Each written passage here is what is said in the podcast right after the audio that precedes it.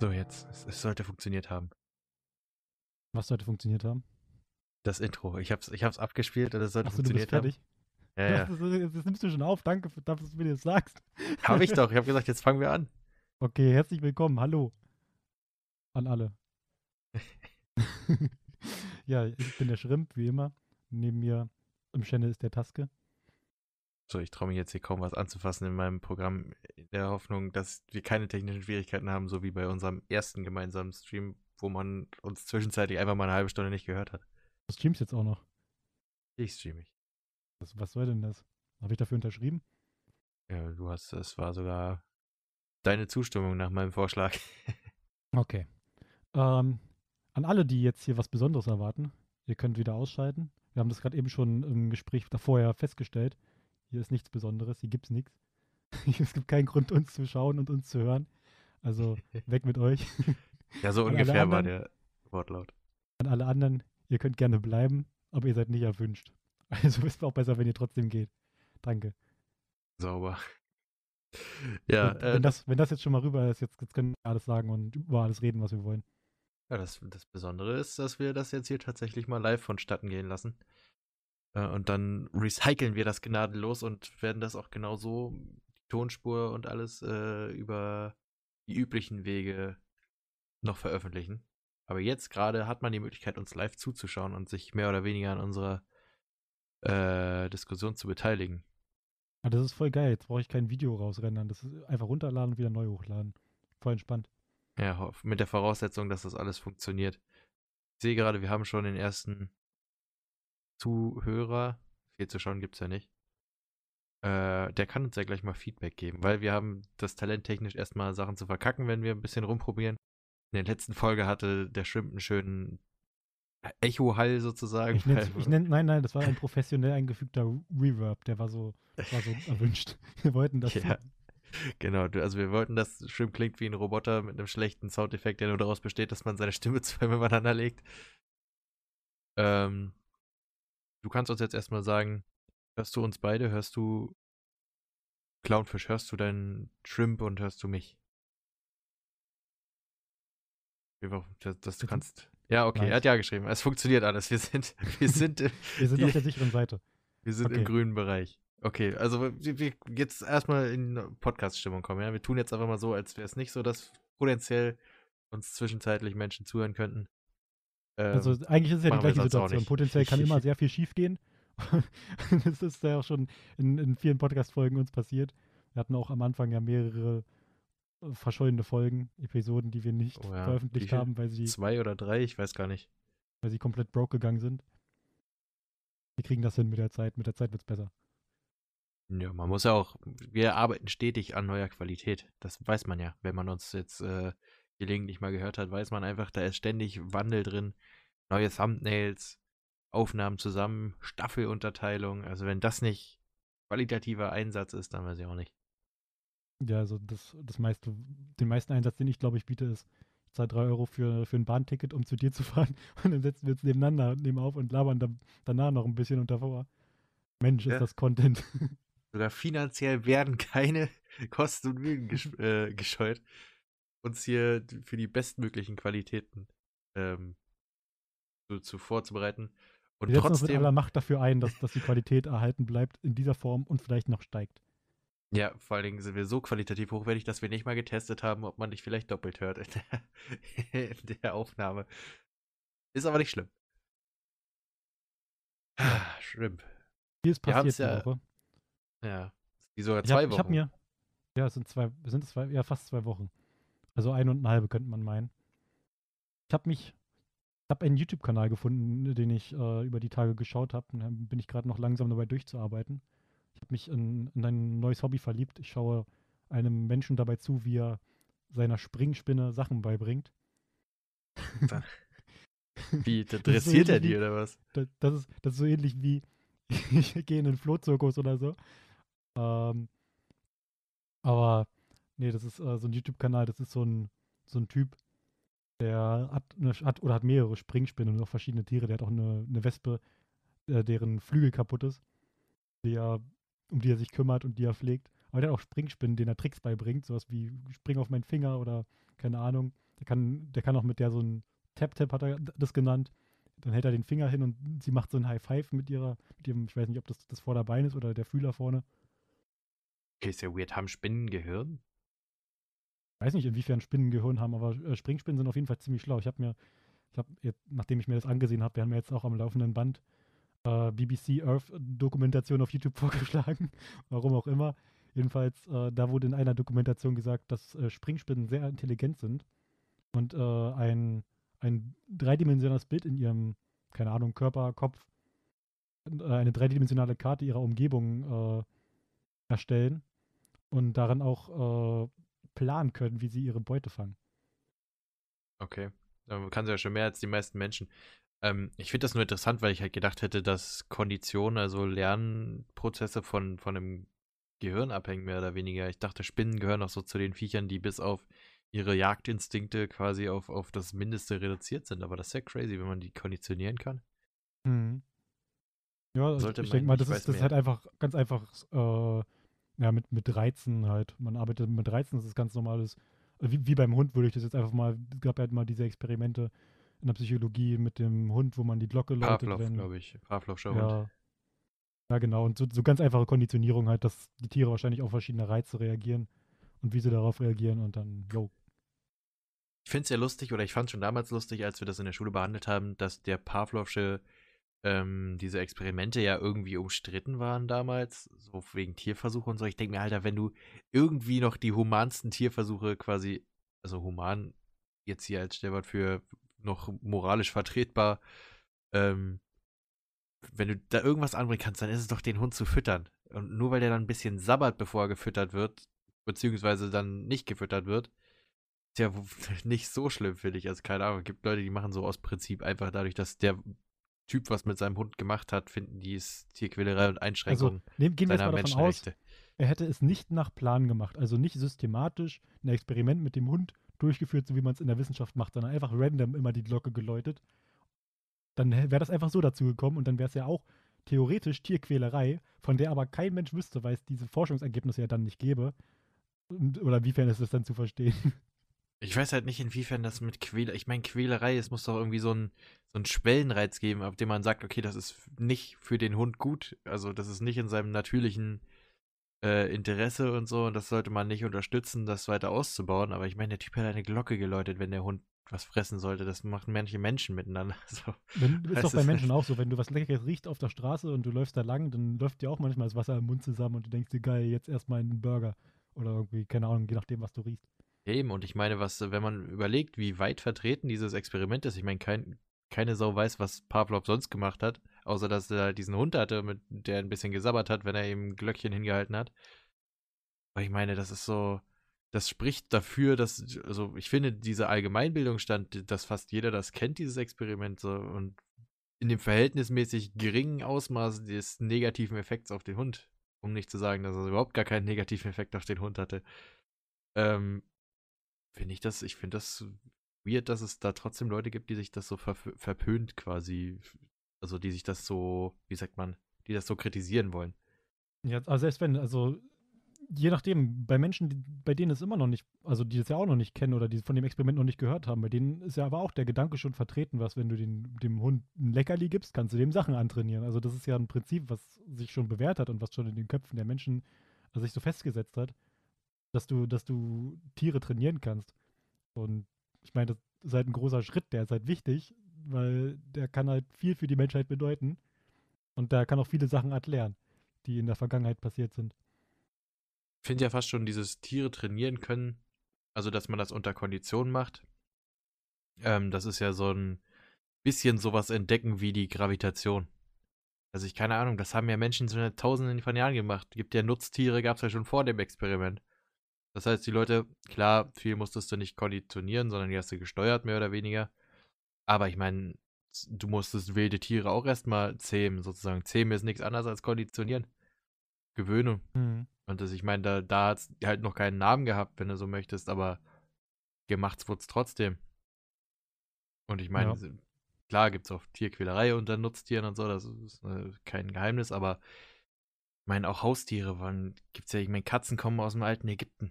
So wie wir sie kennen, so weißt du, das ist halt, oder wurden da sogar verehrt als, als Götter. Also, keine Ahnung, nur weil es jetzt einen Namen hat, braucht man es nicht kritisieren.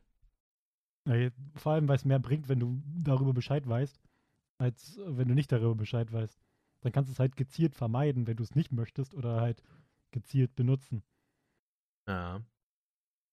Womit man argumentieren kann, finde ich, bei Konditionierung ist, dass man bei Tieren, oder nicht mal argumentieren, was man, was man verachten kann und sollte, ist, glaube ich, mit Angst konditionieren. Sowohl bei menschlicher Erziehung als auch, wenn es um Tiere geht. Also solltest dein Tier, Schrägstrich Kind, niemals dadurch äh, Dinge beibringen, dass es Angst davor bekommt. Außer es sind jetzt wirklich akut lebensgefährliche Umstände, wo man weiß, okay, es ist gut, wenn das Kind Angst davor hat, weil wenn es das einmal ignoriert, dann ist es sehr wahrscheinlich, dass Hund slash Kind dabei umkommen.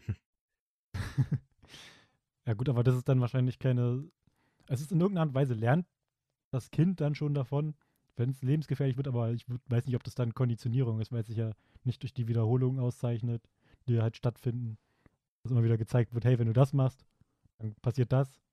Oder wenn das passiert, passiert auch das.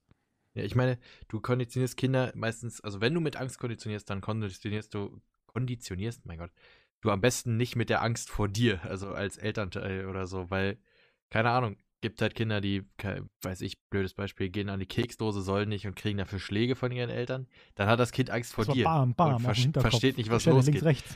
Wenn, womit du ein Kind mit Angst konditionierst, ist vielleicht zum Beispiel, zumindest in den frühesten Jahren, äh, bei Fremden und, und allein im Dunkeln draußen rumrennen oder so, weil du halt weißt, wenn dein Kind das macht, ist die Wahrscheinlichkeit sehr hoch, dass das Kind davon nicht unbeschadet zurückkommt, sagen wir mal. Und da, keine Ahnung, kannst du ja, kannst dem Kind auch fünfmal mit dem rausgehen und ihm sagen, ja, mach und was weiß ich, bis der gelernt hat, dass er es nicht soll. Aber ist halt, im Endeffekt kommt es darauf hinaus, dass du es einfach nur vor Schaden schützen willst, indem du ihm vorher schon ein bisschen Angst machst. Das ist der einzige Fall, wo das vertretbar ist. Ansonsten, wenn das, sobald das Kind Angst vor dir hat, weil du die Konsequenz bist auf Fehlverhalten ist äh, und die nicht natürlich auftritt, dann ist, äh, dann läuft was falsch. Ja, und je nachdem, wie stark das auch ausgeprägt ist und wie oft man sowas macht, ähm, dann, danach äh, kann sich ja auch halt ein Beziehungsproblem zum Kind entwickeln, dass das Kind Vertrauensprobleme hat zu dir oder sich nicht dir gegenüber verbunden fühlt, beziehungsweise weniger verbunden, als es eigentlich sollte. Das ist ja sowieso Bindung ein halt Riesenthema für sich. Mhm. Bindung, furchtbar langweiliges Thema, aber eigentlich kann man das recht, also es ist recht interessant, wie sehr das einen Menschen bestimmt in seiner Persönlichkeit, wie er gebunden war als Kind an seine Eltern oder an Vertrauenspersonen. Mhm. Crazy. Und dasselbe gilt halt auch für Tiere, weißt du? Kinder sind wie Hunde. um mal dieses Redzitat eines äh, großen Streamers zu, zu treffen, der dafür sehr kritisiert wurde. Das ist aber ein bisschen abgeändert. Ja, ich hab, wir haben den Herkunft, also den Kontext haben wir geändert und äh, bisschen auch die, wir haben vor allen Dingen die Geschlechterkomponente rausgelassen, die war ja das hauptsächliche Problem, glaube ich. Also ich möchte, um, um jeglichen Shitstorm zu vermeiden, sagen, dass du das gesagt hast und du das rezitiert hast, du das Shitstorm. verändert hast. Wer soll denn kommen? Ein Zuhörer, Gott, war jetzt nicht so gut. Boah, mega der Shitstorm. Man weiß ja nicht, was im Nachhinein so kommt. Aber ich möchte mich davon distanzieren. Du hast es im Rahmen äh, dieser Aufnahme, hast du diese Aussage getätigt aber ich habe mit dieser Aussage nichts zu tun und ich distanziere mich davon. Ich sage aber dazu auch nichts weiter. Äh, falls irgendwelche positiven Meldungen dem gegenüber kommen sollten, dann habe ich daran mitgewirkt. ah, so, so funktioniert Distanzierung. Naja. Wenn es einen Shitstorm kriegt, habe ich nichts damit zu tun. Wenn es gut ankam, dann war es meine Idee. das ist genau so. Das ist meine Muss opportunistische Ader, die da, die da ein bisschen. Opportunistische, ich würde sagen, feige. Naja, da siehst du, haben wir schon mal die ersten, ich weiß gar nicht, wir haben jetzt keine Minutenanzeige, fällt mir gerade auf. Oder haben wir so ein Ding? Doch, wir haben Uptime kann man ja nachgucken, glaube ich, aber das weiß ich nicht. 14 Minuten steht hier oben. Nice. Haben wir erst eine ja, gut, Viertelstunde fast gefüllt. Können wir schon wieder aufhören. Finde ich auch. Also, ja, und, nee. und, und ich glaube, bei mir äh, funktioniert das nicht. Wie, wie der Lieblingsclownfisch schon in den Chat vorhin geschrieben hatte. Ich habe äh, mir, ich gucke mir auch in letzter Zeit den Lockpicking Lawyer auf YouTube an. Der nimmt einfach Schlösser auseinander das heißt, er stellt ein Schloss vor, erklärt, was es machen soll und zeigt dann, dass es nicht funktioniert. ja, ich weiß. Das ist auch mal geil. Der hatte letztens, hatte der nicht letztens irgendwie eine Wette sogar am Laufen von wegen, ja, ich habe hier so ein, so ein Ding, Wette, wenn ich das in unter 10 Sekunden aufkriege, irgendwie kriege ich das nicht irgendwie 100 Dollar oder so, was weiß ich. Weiß ich nicht. Ich gucke guck mir mal die Videos an, die mir vorgeschlagen werden. Da werden mir einfach irgendwie random Videos von dem vorgeschlagen. Und wenn ich das auf meiner Startseite sehe und gerade nichts Besseres zu tun habe oder keine BBC Earth-Dokumentation über Springspinnen gucke, dann klicke ich da drauf. Äh, war bei mir äh, auch so. Also ich gucke, ich krieg den auch, oder ich weiß nicht, ob das nur der eine YouTuber ist, ich gucke da immer nicht drauf. Ich, einfach so eine generelle Richtung von Content, wenn das empfohlen wird, gibt ja bestimmt mehrere, die Schlösser knacken. Äh, da war einer, der hat halt irgendwie so ein ultra hart, keine Ahnung, die werden ja irgendwie komisch eingestuft, die Schlösser, und der hat dann so ein Ding gekriegt. Diese Server, wenn ich das in unter 10 Sekunden aufmache, kriege ich 100 Euro oder 100 Dollar oder so und dann, weiß nicht, wenn ich verliere, muss ich die zahlen oder irgendwas und dann hat er sich da hingesetzt und dann so, hm, ja, das sieht kompliziert aus. Ja, dafür kann ich ein bisschen Zeit brauchen. Fängt so an, setzt sich so diesen Timer dahin, fängt so an, eine Sekunde, zwei Sekunden. So, ah, hier, jetzt habe ich den Klick. Von jetzt an ist easy. Drei Sekunden, vier Sekunden. Dreht er so ein bisschen. Ah, fast, habt fast. Oder fünf Sekunden, sechs Sekunden, das Ding war auf. Ich denke so, hm, cool. Wie hat das? Hat er, hat er irgendwie gesagt, ja, das ist ein 450-Dollar-Schloss. Ich denke, das ist so super. Ja, das, das, ist auch immer das, das Coolste an diesen Schlössern. Es ist ja, ist ja logisch, die Schlösser aufzuknacken, wenn man sich damit beschäftigt. Ein bisschen da wird man relativ schnell auf den, auf den Trichter kommen, dass das äh, Schloss an sich, an so einem Fahrradschloss, Motorradschloss, was auch immer für Schlösser, ähm, die, der weakste Spot ist, die schwächste Stelle und da kann man logischerweise dann auch einfach angreifen. Dreht man das Schloss ein bisschen rein, dann klickt man die ganzen einzelnen Trichter rein oder diese, keine Ahnung, wie man die Dinger nennt, die Zylinder da drinne und easy. Ja. Ist natürlich in der Praxis Namen. ein bisschen komplizierter, man muss es natürlich ein bisschen üben, aber es macht ja. schon Sinn, daran zu gehen gibt ja so einen Namen irgendwie sogar dafür, für diese Amateur-Knackversuche sozusagen, wenn du da einfach nur drin rumstocherst in dem Schloss, basically, mit, mit dem, was man, also mit so einer Nadel und einem Strich oder ich weiß nicht, was man da benutzen muss, aber dafür gibt es irgendwie auch irgendwie einfach nur so einen, so einen Amateurangriff sozusagen und dann die schlechtesten Schlösser zeichnen sich dadurch aus, dass im Grunde das Schloss dadurch aufgeht, dass du da ein bisschen drin rumstocherst und da dran rumwackelst, bis es aufgeht. Ja, also Leute, wenn ihr, wenn ihr euch ein Schloss kaufen wollt, guckt einfach mal beim Lockpicking-Lawyer rein, ob es das Schloss da schon gab und wenn es da drin gab und er gezeigt hat, wie man das Schloss aufmacht, dann könnt ihr euch sicher sein, das Schloss ist nicht sicher. Ja. Äh, und was noch war, ich gucke mir auch gerne diese Restoration-Dinger an, also diese, wo, wo einfach irgendwie, keine Ahnung, Feuerzeug aus 1940 genommen wird und dann wird erstmal so ein bisschen gezeigt, was da alles ist. Meistens komplett sieht aus wie durchgerostet. Äh, irgendwie verbogen, irgendwelche Teile fehlen, irgendwas ist kaputt und dann so, ja, ich werde das jetzt heute hier restaurieren. Oder die sagen da ja meistens nichts in den Videos, aber es ist einfach nur so dieses stumme Einblenden, weißt du, so dieses Ding liegt dann da und die Hände werden nur gezeigt, wie, wie die damit rumspielen. Und dann kommen meistens irgendwelche Flüssigkeiten ins Spiel. Ich habe auch, was ich auch feststelle, jedes Mal benutzen die eine andere Methodik, um den äh, Rost zu entfernen. Das wird mir voll auf die Nerven gehen, da jedes Mal was anderes zu, zu machen. Aber vielleicht hat das was mit dem Metall zu tun, was verwendet wird. Und dann kommen die, nehmen da immer so Waschmittel, Spüldinger, dann wird das prinzipiell alles am Ende erhitzt und nochmal in Waffenöl oder so getunkt. Und dann hat es eine coole Farbe. Richtig. Und das irgendwie ist es immer dasselbe, aber es macht Spaß, sich anzugucken. Vor allem, weil das irgendwie so satisfying ist. Sachen, die äh, kaputt sind, zu sehen, wie sie repariert werden. Das habe ich mir vor einer Weile auch immer angeguckt. Das letzte, was ich glaube ich gesehen habe, war so, ein, so, ein, so, eine Restaurierung von so einem Hammer. Da hat er irgendwie so ein, dann so Verzierungen an die Seite mit reingeschleift. Ja, oder also manchmal ist es ja ein bisschen Schummelei. Also dann ist da irgendwie, keine Ahnung, vor allen Dingen, wenn da Holz mit dem Spiel ist, dann ist das meistens so, ja, das kann man nicht mehr brauchen und dann wird das komplett neu zugeschliffen. Auch beeindruckend, aber es ist halt ich, mehr, ich weiß nicht, ob das noch als Restaurieren zählt. Ich glaube, wenn man die Kernmetallstücke davon noch benutzt, solange zählt es noch als Restaurieren, aber basically manchmal gibt es auch so Videos, wo du denkst, okay, der hat jetzt vielleicht wirklich nur das kleinste Gusseisenstück da noch mit drin gelassen, den Rest, die Schrauben hat er neu gemacht, die Griffe hat er neu gemacht, die Dochte und Klammern und was da nicht alles an solchen Dingern dran ist. Also ist irgendwie, manchmal ist es, also es ist immer noch beeindruckend. Keine Ahnung, die bauen die Dinger auch dann quasi fast vom, from scratch, also aus nix, aber es ist schon so ein bisschen, bisschen Clickbait-Kapper. Mensch. Schon, schon vier Themen heute.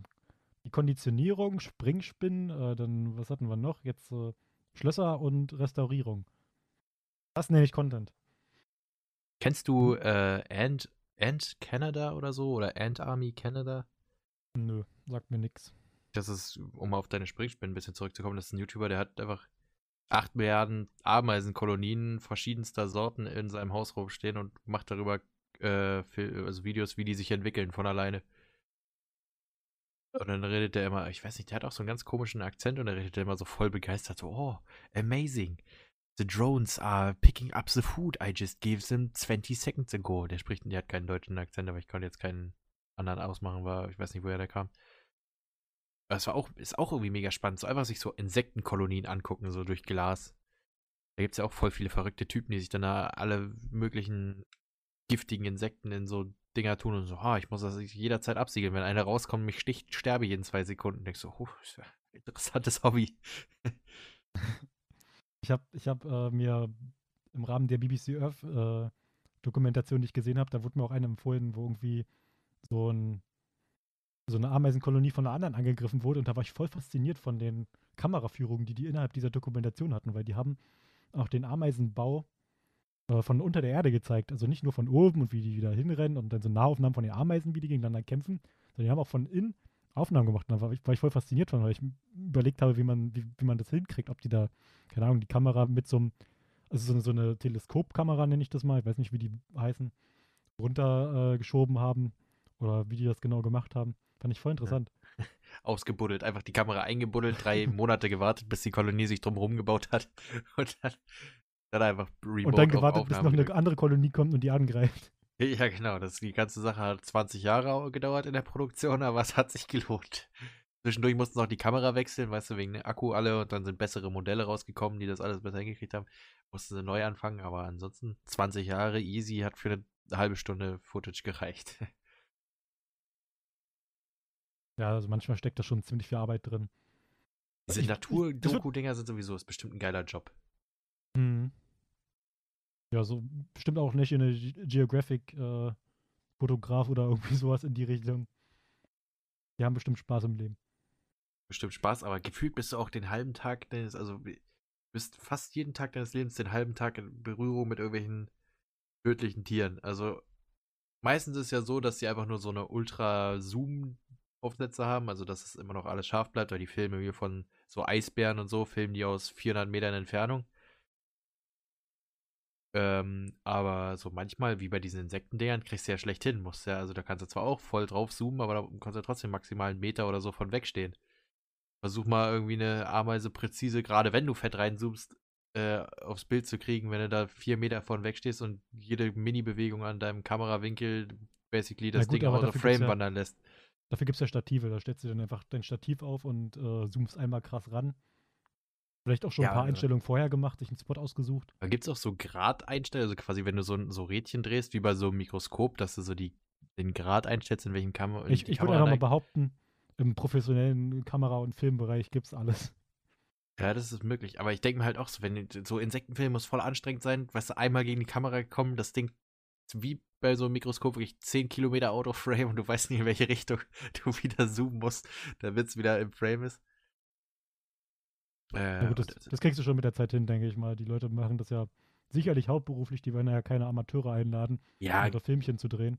Wenn es nicht gehen würde, würde man es nicht drauf. kennen, aber ich meine, es ist trotzdem, irgendwie klingt's, klingt's geil. Einfach so, so den ganzen Tag im Dschungel stehen und irgendwelche Ameisenhügel filmen. So, das ist mein Job. Krieg so ungefähr 40 Dollar die Stunde. Fast. Es wäre mal interessant zu wissen, wie viel, wie viel die bezahlt werden. Also, ich glaube gar nicht mal so viel. Die kriegen wahrscheinlich die ganze Zeit nur die Reisen bezahlt. Also von daher ist es ein geiler Job, weil du fliegst wahrscheinlich nach, weiß ich, Portugal, nach Afrika, nach Australien und hängst dich da irgendwo in den Busch. Aber wahrscheinlich kriegst du das alles bezahlt. Meistens ist es wahrscheinlich auch nicht so geil, wenn du in irgendwelchen Entwicklungsländern bist. Dann wirst du wahrscheinlich nie im Fünf-Sterne-Hotel untergebracht, aber an sich, so wenn du reisen magst, ist es bestimmt ein richtig geiler Job. Mhm. Ja, bestimmt hat man viel Spaß daran. schöne, schöne Pause gerade. Hm. Ja, gut, das war's dann noch. ja. Ah, was haben wir denn so an, an Special Events vor uns? Halloween steht in über einem Monat vor der Tür. Der September eigentlich noch Special Events? Ich meine, das einzige Special Event, was war im September, das ist jetzt auch schon Kommt wieder. im September nicht vorbei. das Oktoberfest? Das weiß ich gar nicht, ja, ich glaube schon. Oder war das, das in Oder war das, war das andersrum, dass es hinten dran war? Aber ich nee, das war, glaube ich, dran, davor, weil es vorne, vorne war es ist es noch wärmer. Ich finde das immer nur so lustig, dass einfach im September das Oktoberfest ist. Ja, ich weiß, ist bestimmt irgendwie nur so eine Halbnamensgebung. Macht bestimmt Sinn, wenn man den Kontext irgendwie, wahrscheinlich soll die, die Ankunft des Oktobers oder so gefeiert werden, aber halt das Oktoberfest und deswegen klingt es, als müsste es im Oktober stattfinden. Also, ich habe hier was gefunden, äh, National Geographic Photo Editor, habe ich mal gerade gesucht, Salaries. Und da wird angezeigt äh, 47.800 bis 65.300 Dollar ungefähr. Äh, pro Jahr würde ich dann mal annehmen. Ja, das muss man jetzt gegenrechnen zu den Lebenskosten da. Also ich glaube, das ist schon relativ viel, aber auf der anderen Seite hast du halt auch extreme Ausgaben, vor allem wegen Versicherungen, wenn du eine hast und so. Also meistens, das, ich glaube in Amerika ist ja so, wenn du irgendwo angestellt bist, bist du über den Arbeitgeber versichert. Aber eine Krankenversicherung, ich weiß nicht, ob da eine Krankenversicherung mit drin ist und wenn du ich die keine haben Ahnung willst, von den Versicherungen in Amerika. Ich weiß auf jeden Fall, dass es keine staatliche äh, Krankenkasse gibt und dass deswegen das medizinische System in äh, Amerika absolut ekelhaft äh, teuer ist. Also auch die Versicherungen da sind wohl.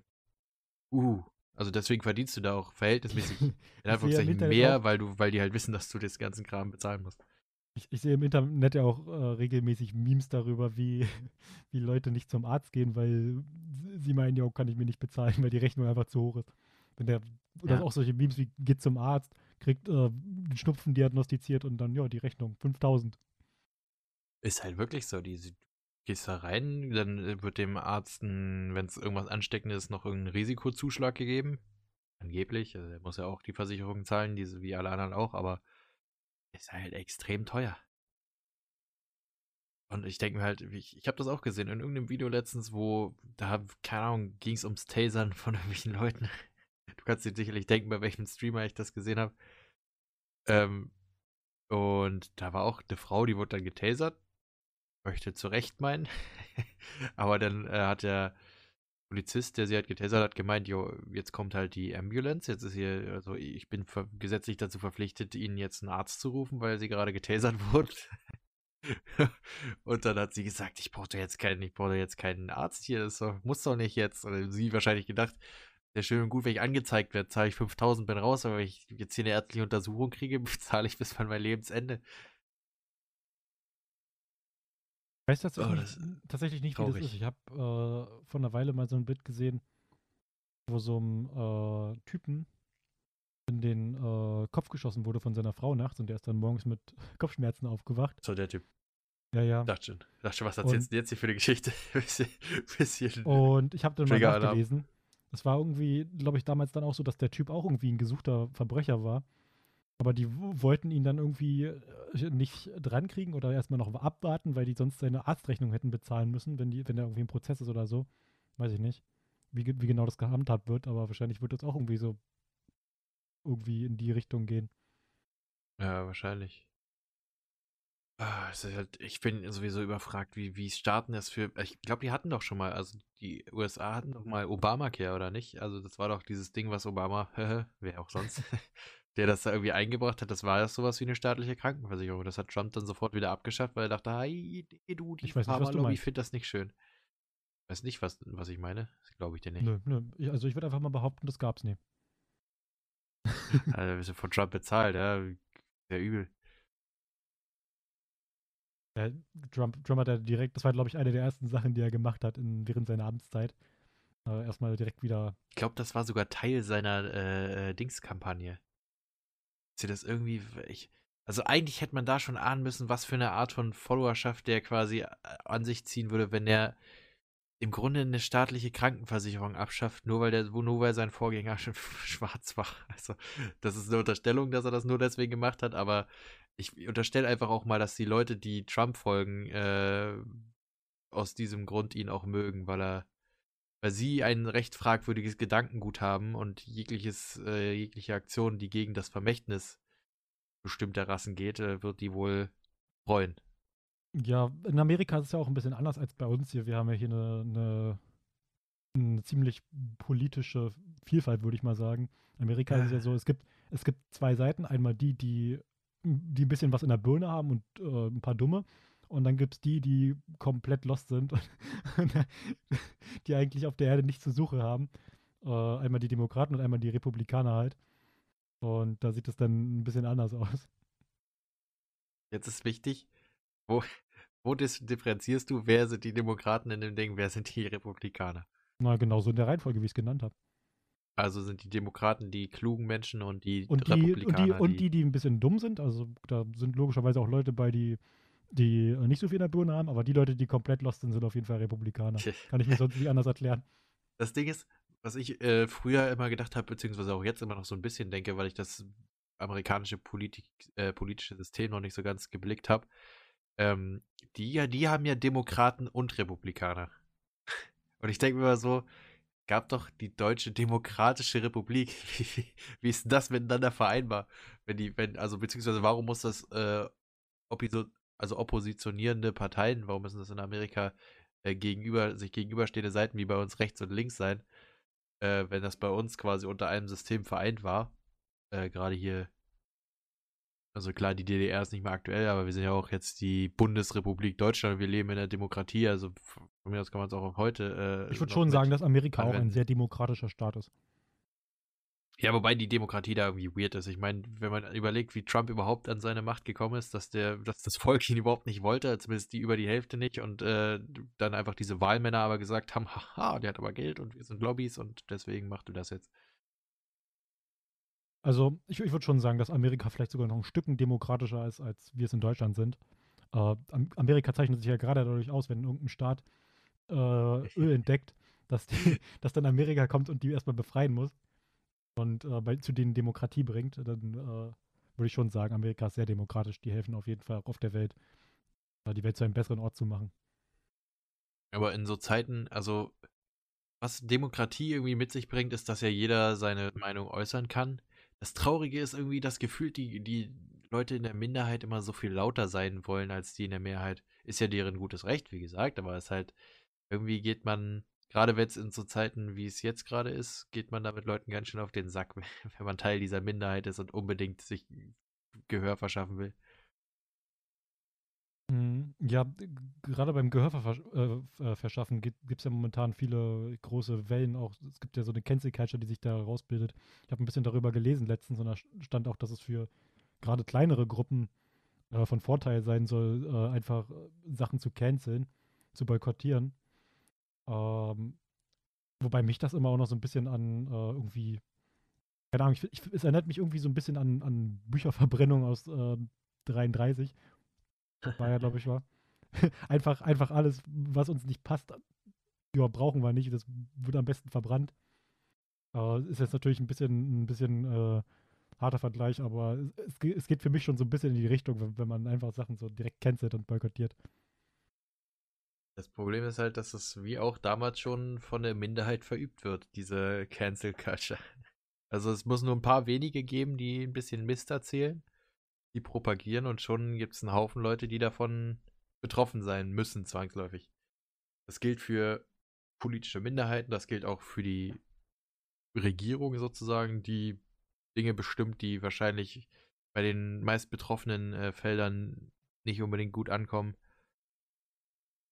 denkt da gerade sowas, also es ist zum Beispiel was, wo auch Demokratie ihre Schwächen hat, finde ich, ist, wenn es um darum geht, dass halt alle ihre Meinung zu einem Thema sagen dürfen, das überhaupt nicht alle betrifft.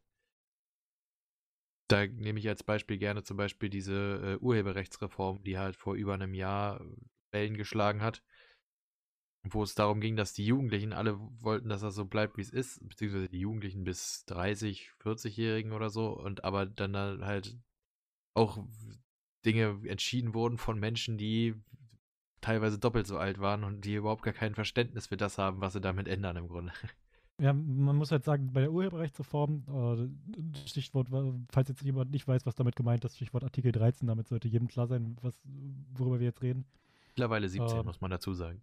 Ja, ja, aber Artikel 13, also es, selbst als, als der Name geändert wurde, haben immer noch alle Artikel 13 geschrien und haben gar nicht gewusst, was, die, was überhaupt Phase ist. Also ich glaube, ja. Artikel 13, damit wissen mehr Leute was anzufangen als Artikel 17. Ähm, jedenfalls ja, denn, eine Urheberrechtsreform ist ja irgendwie notwendig, kann ich, kann ich auch verstehen. Es war dann irgendwie bloß weird, wie diese Entscheidungen getroffen wurden. Aber dadurch zeichnet sich ja auch unsere Demokratie hier aus, dass, dass wir ja Leute reinwählen, denen wir diese Expertise oder zusprechen, dass sie, dass sie Leute fragen, die diese Expertise haben und sich von denen Informationen holen und dann an, anhand dieser Informationen entscheiden. Ähm, welche, was war es nochmal für ein Land? Schweiz oder so, wo wegen jeder kleinen Änderung wie eine Volksabstimmung gemacht wurde oder so? Ich glaube, in, in der Schweiz entstehen zumindest diese Volksabstimmungen. Genau, das- da ist, da das ist ist ja dieses- Volksentscheid. Das ist ja dieses demokratische System, auf das du so ein bisschen angespielt hast, wo, wo du ja gerade eben gesagt hast, ähm, dass, dass äh, es in der Demokratie ja darum geht, dass das Volk entscheidet. Bei uns ist es ja halt so, dass wir halt Leute reinwählen, denen wir stellvertretend für uns zusprechen, dass sie unsere Meinung vertreten können. Ah, und in den USA geht es noch ein Stück weiter. Da wählen die zwei Leute, aber ist völlig egal, weil die mächtigere Einzelwähler haben, die Ja, USA ist, auch USA angeblich halt- für was sprechen sollen. USA ist Politik auch was anderes. Politik ist bei in den USA ist ein, ist ein Footballspiel, die, das ist, das ist ein Sport, die, wie die da mitfeuern und wie, die da, wie viel Geld da reingesteckt wird in irgendwelche einfach nur weirde Kampagnen. Das ist einfach nur die Leute, das ist wie, das ist wie ein Unterhaltungsprogramm im Fernsehen. Ja. Ah, Ich finde auch, ich finde auch immer wieder, also so schön, ähm, wenn man jetzt gerade bei so Thema Demokratie und so ist, finde ich diese Sachen schön, dass sich ja viel in der Minderheit auf Meinungsfreiheit äh, berufen wird. Also sozusagen, dass sie, die sich immer sagen, die, was ja gerade auch schön viel gesagt wird, ist ja Sklaverei und Unterdrückung und ich will hier nur meine Meinung äußern und so. Und eigentlich, wie das meistens geäußert wird in irgendwelchen Interviews auf Demonstrationen. Und äh, ohne jegliches Verständnis dafür, dass Meinungsfreiheit nicht heißt, dass jeder auf deine Meinung reagieren muss, schon gar nicht, wenn du in der Minderheit bist. Ja, was die meisten halt unter Meinungsfreiheit, oder ich glaube, das kommt auch mit einem äh, ungesunden Egoismus, beziehungsweise so mit einem noch viel ungesünderen Narzissmus manchmal, dass die Leute unter Meinungsfreiheit vielleicht auch das verstehen, dass ihre Meinung so geil ist, dass, wenn sie ihre Meinung sagen würden, äh, sofort jeder darauf anspringen würde und die auch geil finden würde. Äh, und dass sie irgendwie das Gefühl bekommen, dass ihre Meinung nur nicht akzeptiert wird, weil die Leute Angst davor haben oder so. So, so kommt es manchmal rüber. Ja, es wird ja viel von Erwachen gesprochen jetzt gerade, äh, wenn man sich diese ganze Heiko Schragen-Richtung und so, diese ganzen Pseudo-Esoteriker und all so ein Kram anguckt. Das sind ja teilweise Menschenkulte, die ja entstehen. Attila Hildmann, äh, Heiko Schrang und so. Das sind einfach nur, das sind halt genau diese Leute, die damit Geld machen, im Endeffekt zu sagen, hey, ihr seid, ihr habt, ihr, ihr gehört also zu diesen Menschen, dieser Minderheit, die diese Meinungen teilen. Ihr seid die wenigen, ihr seid elitär, ihr habt, ihr seid erwacht, ihr wisst es besser als der Großteil, der sich auf diesen Zauber genannt, oder diese Lügen genannt Wissenschaft und Medien stützen. Ähm, und das halt irgendwie, keine Ahnung, das, da viel, spielen viele Faktoren mit rein. Also gerade diese aktiven Münder, sowas wie eben Heiko Schrank und so, die sind dann überall und wollen diese Meinung rum und das gibt diesen wenigen, die ihnen folgen, das Gefühl, die sind im Recht und in der Mehrheit, was halt einfach nicht der Fall ist. Das war ja zuletzt bei diesen Corona-Demonstrationen gut zu sehen, wo es darum ging, äh, dass die danach dann ewig gesagt haben, ja, dass wir waren nur, also die Medien sagen, wir waren nur 30.000 oder so, aber eigentlich waren wir eine Million. Und dann sagt man, also am Anfang haben noch alle gesagt, nee, wart ihr nicht und so, haben sich darauf eingelassen. Aber eigentlich ging es dann im Endeffekt halt irgendwann mal, ich weiß nicht, in irgendeinem Tweet hat irgendwer mal gesagt, äh, es gibt ja viele Tweets und so ein Kram zu solchen Themen immer, aber war auch keine bedeutende große Person, aber es war halt irgendwie, ist Aufmerksamkeit bekommen und zwar hat da jemand gesagt, ja, ist ja schön und gut, dass ihr, ob jetzt nur 30.000 oder eine Million wart, ihr hättet auch äh, im Grunde 40 Millionen sein können, aber solange ihr nicht die Mehrheit seid, ist, ist, muss sich immer noch keiner für euch interessieren, so vom Ding her. Das finde ich einen sehr schönen Satz. Einfach so, dann sind das eben eine Million. Dann sind das vielleicht, wenn sie selber behaupten wollen, 5 Millionen oder so. Das ist ja noch lange nicht die Mehrheit Aber, bei mm, 82 Millionen Einwohnern dabei in geht's ja nicht- Deutschland. Ich glaube, dabei geht es nicht nach außen zu zeigen, hey, wir sind viele, beziehungsweise schon in irgendeiner Art und Weise will man damit vielleicht auch neue Leute gewinnen. Aber ich glaube, vielmehr geht es dabei auch darum, die Leute, die schon dabei sind, noch weiter ins Boot zu holen. Äh, Ja. Denen zu zeigen, hey, wir, wir sind am Start und wenn jetzt da jemand zu dieser Gruppe gehört, aber nicht dabei war, dass der das nächste Mal auch noch dazukommt. Ähm, und einfach, dass man damit die restlichen Massen noch mobilisiert. Anders kann ich mir nicht erklären, wa warum das so wichtig ist, wie viele das jetzt sind, wenn es noch nicht genug sind. Ja, also das finde ich halt interessant, wie lange das völlig außer Acht gelassen wurde bis zu diesem Tweet im Grunde. Äh, dass es halt egal ist, ob das nur die, die sehr kleine Minderheit ist oder eine etwas größere kleine Minderheit. das ist aber auch, da geht mediale Erscheinungen so, es tritt sehr in Erscheinung, haha, wenn man mal überlegt, wie krass das in, am Eindruck eines Menschen was machen kann, wenn man behauptet bekommt, dass die Zahlen so viel größer sind, auch wenn die Zahlen in einer bestimmten Relation schon wieder gar keinen Unterschied machen. Mhm. Ja, noch, noch ein äh, großer Punkt, der, der, im Internet ja sehr, naja, sehr viel stattfindet, ist ja einfach, dass, dass der User an sich auch entscheidet, äh, was richtig ist. Also der, der die Information liest, die er aufnimmt oder sich anhört, ansieht, äh, der entscheidet auch, ob das für ihn selbst richtig ist. Es gibt ja keine Instanz, die anzeigt. Es wird jetzt so ein bisschen versucht, dagegen zu steuern, schon eine Weile. Das bei YouTube äh, unter Videos, in denen Corona erwähnt wird, auch runtersteht, hey, hier ist ein Artikel dazu, da kannst du die Informationen holen. Auch bei Twitter wird jetzt schon vermehrt ein, eingeblendet, wenn irgendwas Falschinformationen sind. Aber an sich war es ja bis vor kurzem halt noch so, dass, und es geht auch in vielen Gebieten noch weiter so, dass es keine Instanz gibt, die da drüber steht und die die Informationen verifiziert und äh, überprüft, ob die auch wirklich so richtig sind. Und dabei liegt dann halt noch die Entscheidung beim Nutzer, wie ich ja am Anfang angeführt habe, dass äh, der selbst entscheiden muss, der die Information aufnimmt, ob er der Glauben schenkt. Mhm. Dabei, ist, dabei ist es dann halt sehr einfach, wenn da so ein Heiko Schrang kommt, der rhetorisch jetzt nicht ganz auf den Kopf gefallen ist. Der kann halt einen Haufen Müll erzählen und das ist am Ende auch immer noch Müll. Aber es gibt niemanden, der da drunter steht und dann die Menschen halt direkt davon überzeugen kann, weil das Video ist halt der große Bildschirm, auf den sie gucken. Das hat die meiste Aufmerksamkeit. Und äh, da kommt nicht immer noch ein fetter Banner drüber, das hier ist falsch. Sondern wer sich das ansieht, der ist da halt schon in der Bubble drin. Ja. Also ein Heiko Schrang ist auch, ich sehe den immer gerne. Ich habe letztens ähm, den Film, diesen, den Lorax oder so heißt das. Äh, kurz um das zusammenzufassen, wenn man das nicht gesehen hat, da geht es einfach nur um eine Grund, eine Stadt, die komplett aus Plastik und Metall ist, wo es keine Bäume mehr gibt, kein, kein lebendes Holz. Äh, und da die größte Firma, die davon ist, lebt davon, dass er halt saubere oder im Grunde einfach nur Luft an die Leute verkauft. Und der Typ, der diese Firma gegründet hat, wird später im Film gezeigt, war vorher einfach nur so ein, so ein Straßenfeger, so ein unbedeutender Penner und sozusagen. Und da gab es vorher eine große Firma, die ist abgetreten und dann hat er den Platz übernommen sozusagen. Und das, das Gefühl habe ich mit Heiko Schrank, dass er einfach vorher so ein Typ war, dem seine eigene Unwichtigkeit äh, angekotzt hat und der sich einfach gedacht hat, das Erstbeste, was jetzt kommt, was ein bisschen äh, viral sein oder werden könnte, das nehme ich mir, das wird mein Gebiet, da verwerte ich jetzt mein ganzes Leben drauf.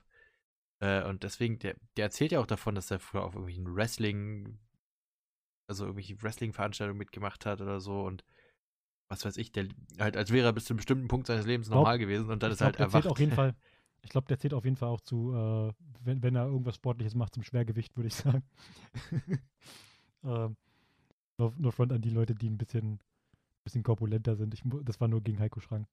ist, ja auch, ist ja auch egal jetzt, aber jedenfalls ist der so dieser Typ, das fand ich, fand ich sehr schön zu vergleichen. Das ist einfach, einfach dieser Typ, den es ankotzt, dass er selber nichts, nichts dass sich keiner für ihn interessiert und äh, das ist ja auch normalerweise auch nicht schlimm. Ich meine, die, die Sinnlosigkeit unserer Existenz, damit müssen wir uns alle, müssen wir alle leben. Aber der Typ, der hat sich immer gedacht, ich nehme das Erstbeste, was man irgendwie vermarkten kann und dann gehe ich da, da gehe ich all in. Da committe ich mein ganzes Leben rein, jetzt will ich, ja, ja. will ich das Aushängeschild für diese Bewegung und dann ist, ist mir egal, dass die normal denkenden Menschen mich dämlich finden. Und dahinter steckt bestimmt auch dann noch äh, ein groß, zum großen Teil die Finanzierung äh, des eigenen Lebens Lebensunterhalt und so Kosten decken. Wahrscheinlich, also er, er, er wirbt ja sehr oft damit, äh, ja, hier könnt ihr spenden und äh, schreibt aber drunter freiwillige Zuwendungen, also schiebt es noch. schiebt es noch damit man es nicht steuerlich, damit man es nicht steuerlich machen muss. Was man ja, eigentlich trotzdem mal, muss, aber es halt. Erstmal am Finanzamt irgendwie vorbeischmuggeln. Naja, ich hoffe, irgendwann kommt das raus und äh, wenn, wenn du das Finanzamt fickst, dann fickt das dich dreimal härter. Ja, ja, er fickt ja schon das Finanzamt, weil er seine GZ nicht zahlt.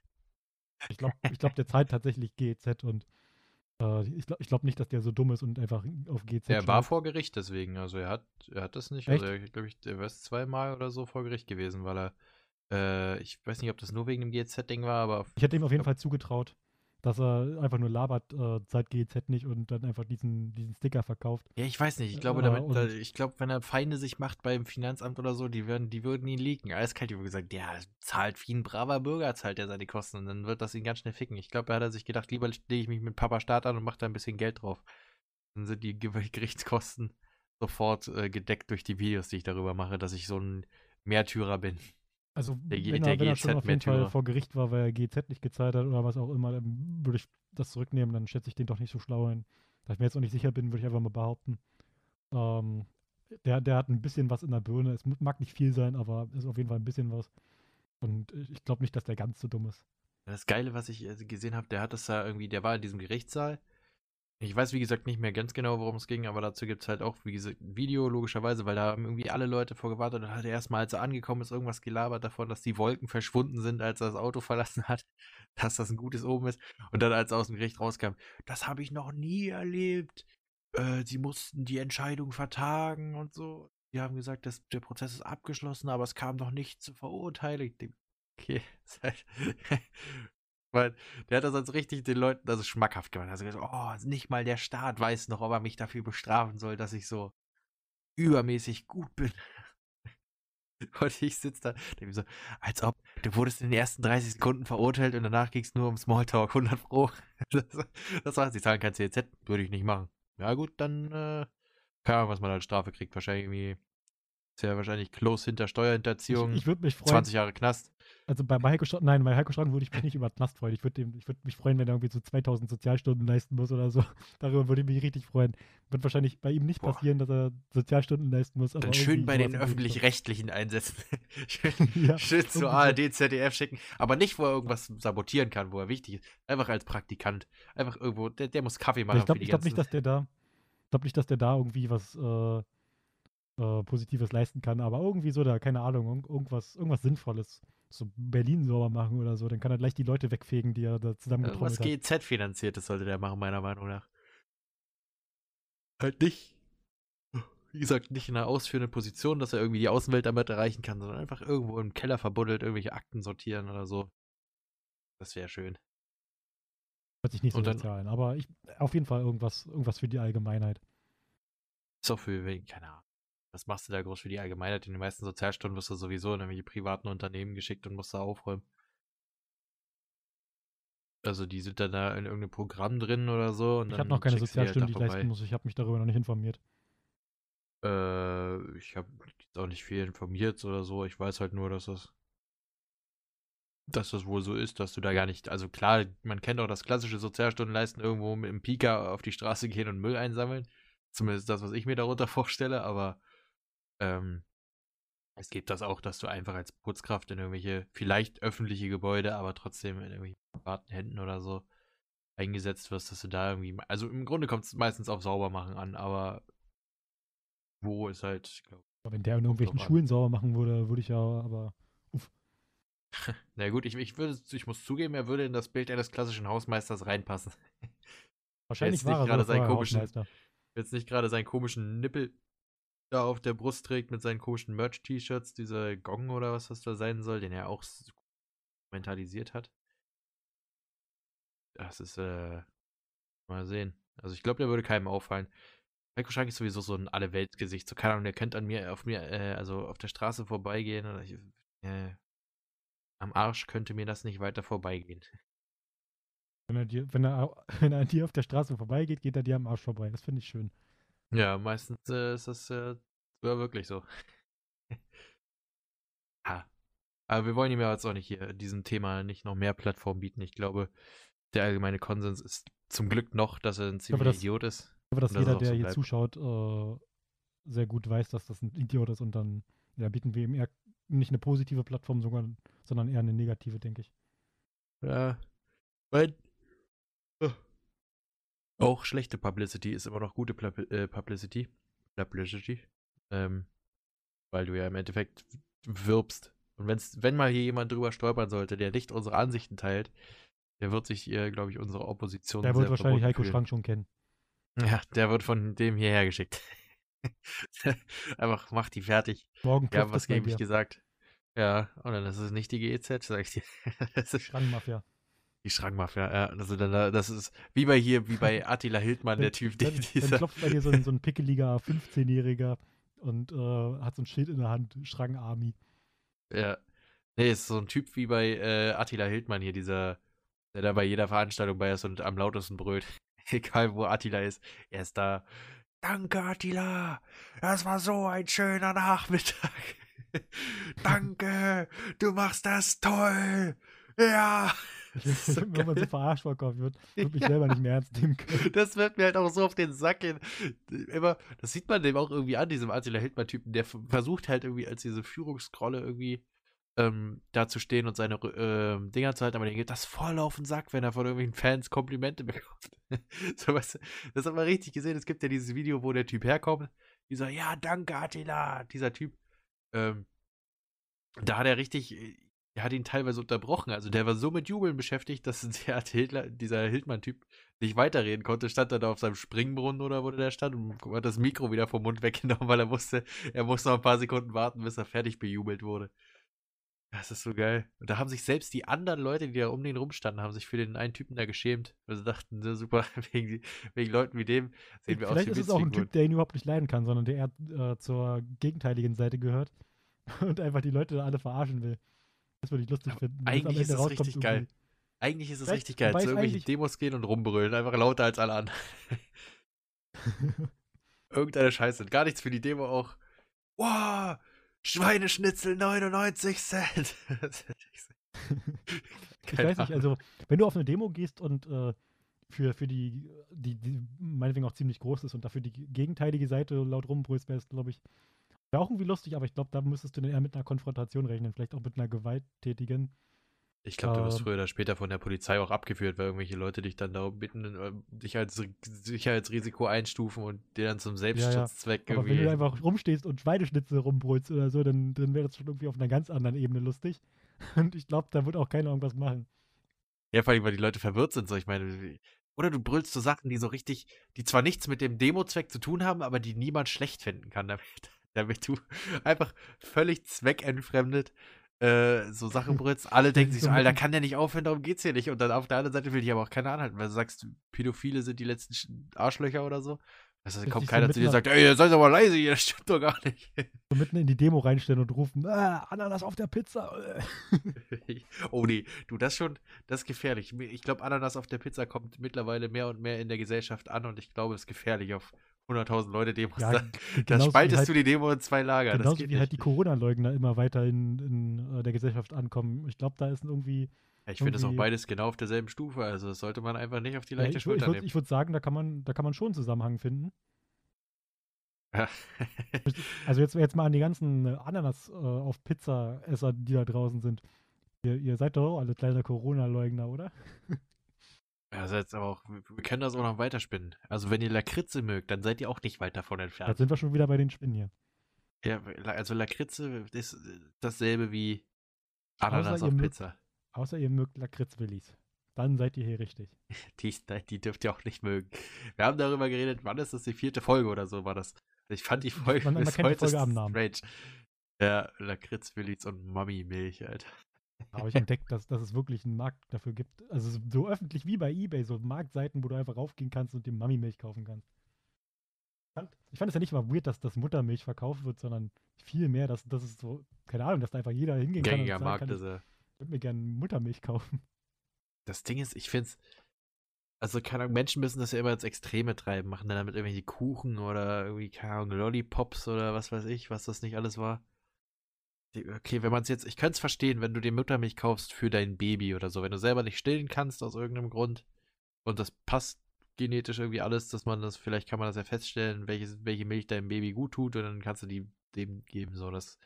War das nicht auch irgendwie ja so, dass, dass, äh, dass es auch irgendwie Sportler gibt, die meinen, dass, dass Muttermilch irgendwie besonders gut ist oder so? Irgendwie das weiß ich nicht. Doch.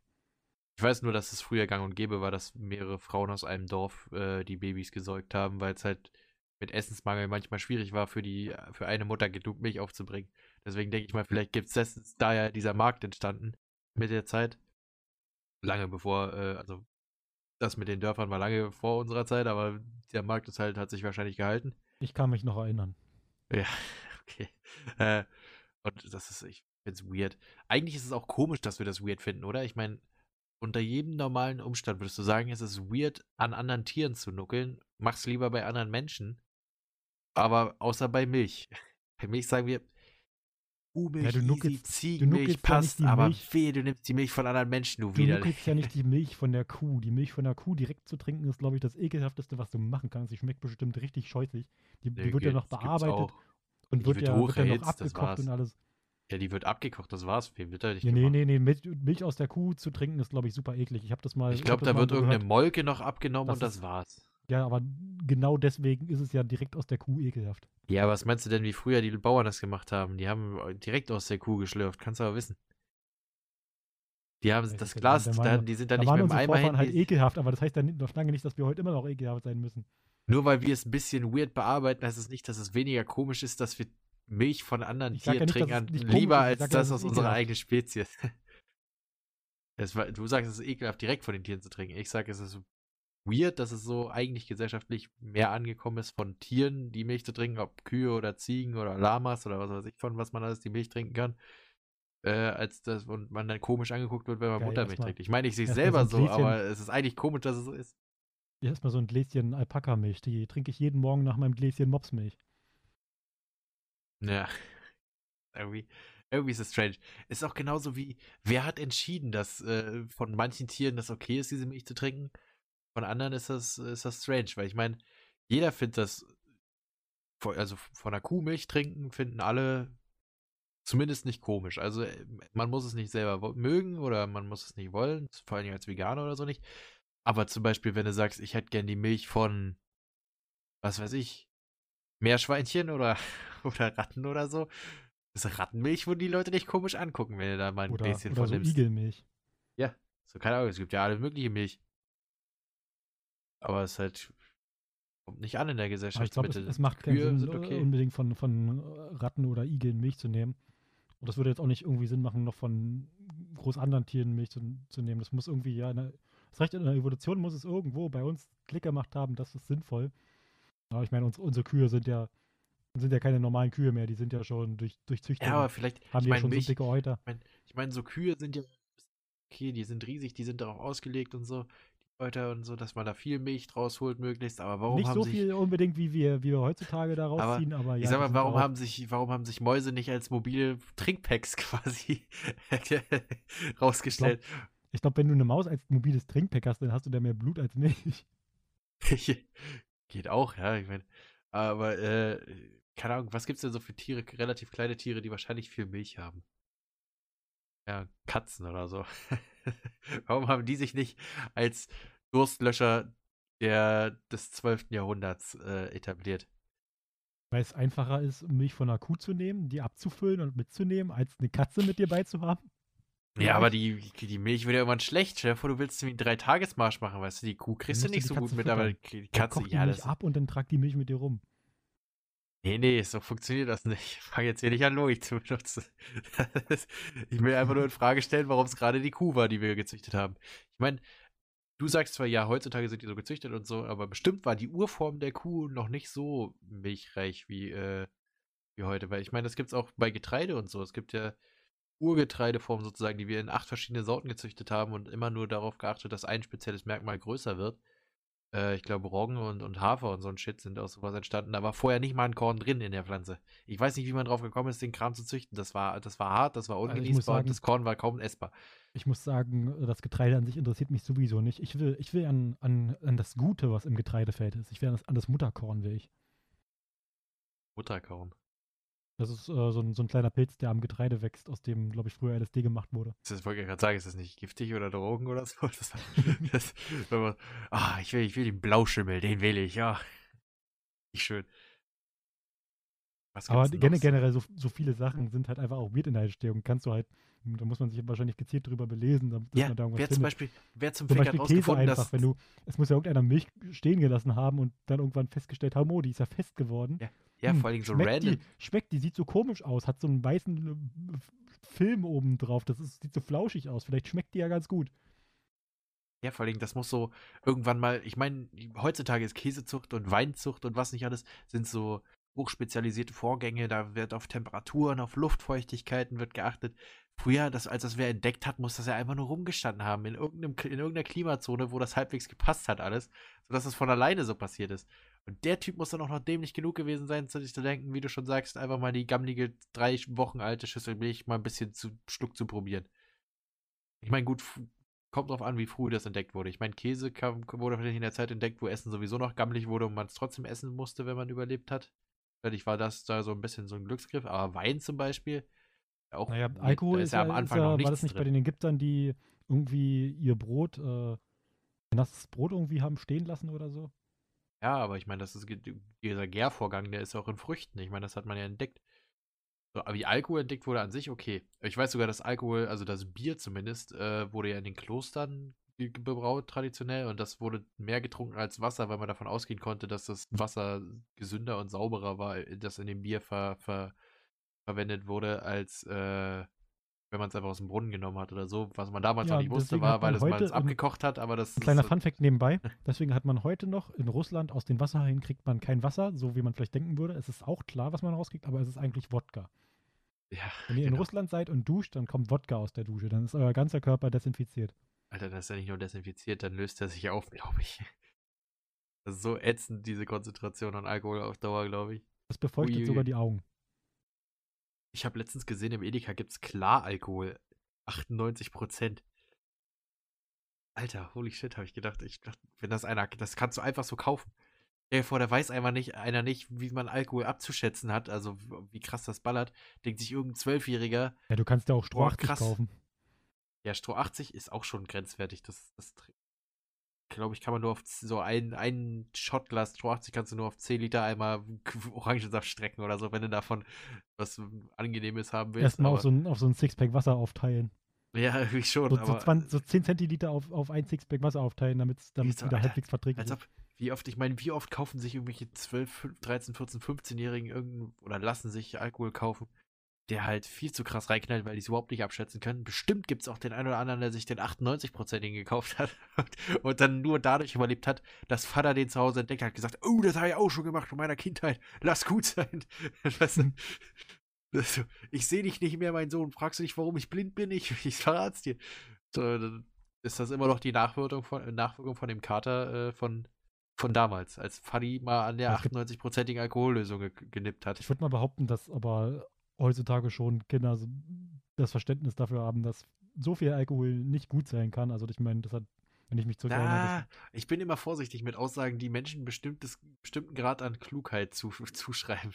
wir haben, wir haben in, der, in der Grundschule schon Witze über hochprozentigen Alkohol gemacht, ohne ihn jemals getrunken zu haben oder gesehen zu haben. Äh, ah, Deutschland. Und äh, Hast du über harte Drogen reden in der kann, Grundschule, kann man, kann man, schon mal machen. Kann, kann, man halt leider einfach nur so unter, unterstreichen. also ich, ich würde sagen, dass, dass es in Deutschland nicht dieses Problem gibt. Bestimmt gibt es irgendwo im tiefsten Russland, gibt es irgendwo einen, einen 13-Jährigen, der an der Tankstelle Zapfsäule nuckelt. Aber bei uns kann ich mir das nicht vorstellen. Ah, nur wenn man es sich nicht vorstellen kann, ist schwierig. Ich glaube, unser Kosmos ist sehr beschränkt, gerade was die Zumutung von äh, Mindestgrenzen, was Intelligenz angeht. Äh, das ist betrifft. auch sehr schwer einzuschätzen. Ja, ich glaube, ich glaube tatsächlich, das ist so, wie ich das gesagt habe, irgendwo, wenn es auch nur auf dem Land ist, wo man als der krasseste Ficker gilt, wenn man den meisten Alkohol sich hinterzwiebelt, wo dann der 14-jährige Kevin sagt, geil, das nehme ich mir, dann sich das unter das T-Shirt schiebt, äh, sich äh, nur nicht erwischt wird, weil die kurzsichtige Kassiererin nicht so weit gucken kann, ja dann da vorbeigeht, sagt, schönen Tag noch, zu Hause sich hinsetzt, sich da eine 50-50 Mische halt macht, schön Sprite 98er klar, äh, klar Alkohol der Geruch sticht in der Nase, die Flasche fängt an, sich von innen aufzulösen, also muss er schnell los zur Party und dann nippt er einmal, ist blind und dann weiß man es in dem Dorf. Vorher wusste das keiner. Also, dass es irgendwo in Deutschland noch Dörfer gibt, die, die so abgelegen sind, dass, dass es da keiner weiß? Ich würde wetten, dass äh, Alkohol in, immer noch in vielen äh, in vielen Dörfern Deutschlands als Männlichkeitsprüfung genommen wird. Also ja, morgens weißt du, so ein Initiationsritus, so ein Initiationsritus, um wo die Jugendlichen erst erwachsen sind, wenn sie einmal eine Alkoholvergiftung erlebt haben. morgens eine Zündkerze, um den, um den Motor anzuwerfen. Ja, schön, schön Kontermolle, weißt du. Oh, das geht, oh, super. Das geht runter wie Öl. Ich habe mir heute Morgen richtig einen achtarmig reingeorgelt. Boah, denk dran. Mit dem Gerd. Rein, rein, reingeorgelt, wie, wie ein Achtarmiger. Denk dran, kein Bier vor 4 Uhr morgens. Trag ein Bier, bevor du aufgestanden bist. Ich find's halt geil, das ist halt, das ist, kann schon wieder sagen, Deutschland, das klingt so traurig, äh, oder beziehungsweise wie Ja, so ein Witz, Bier aber ist das halt ist, Kulturgut. du kannst davon ausgehen, dass auf jedem Berliner Bau ist das, ist das erste Getränk, was morgens, überhaupt das erste Lebensmittel, was zu sich genommen wird, ist eine Molle Bier. Ja, das, was für die äh, Sekretärin der Kaffee ist, ist das Bier auf dem Bau. Ja, ist doch logisch. Da wird der Lehrling einfach mal kurzerhand zur Kühlkiste geschickt, wenn sie mal eine ist doch haben.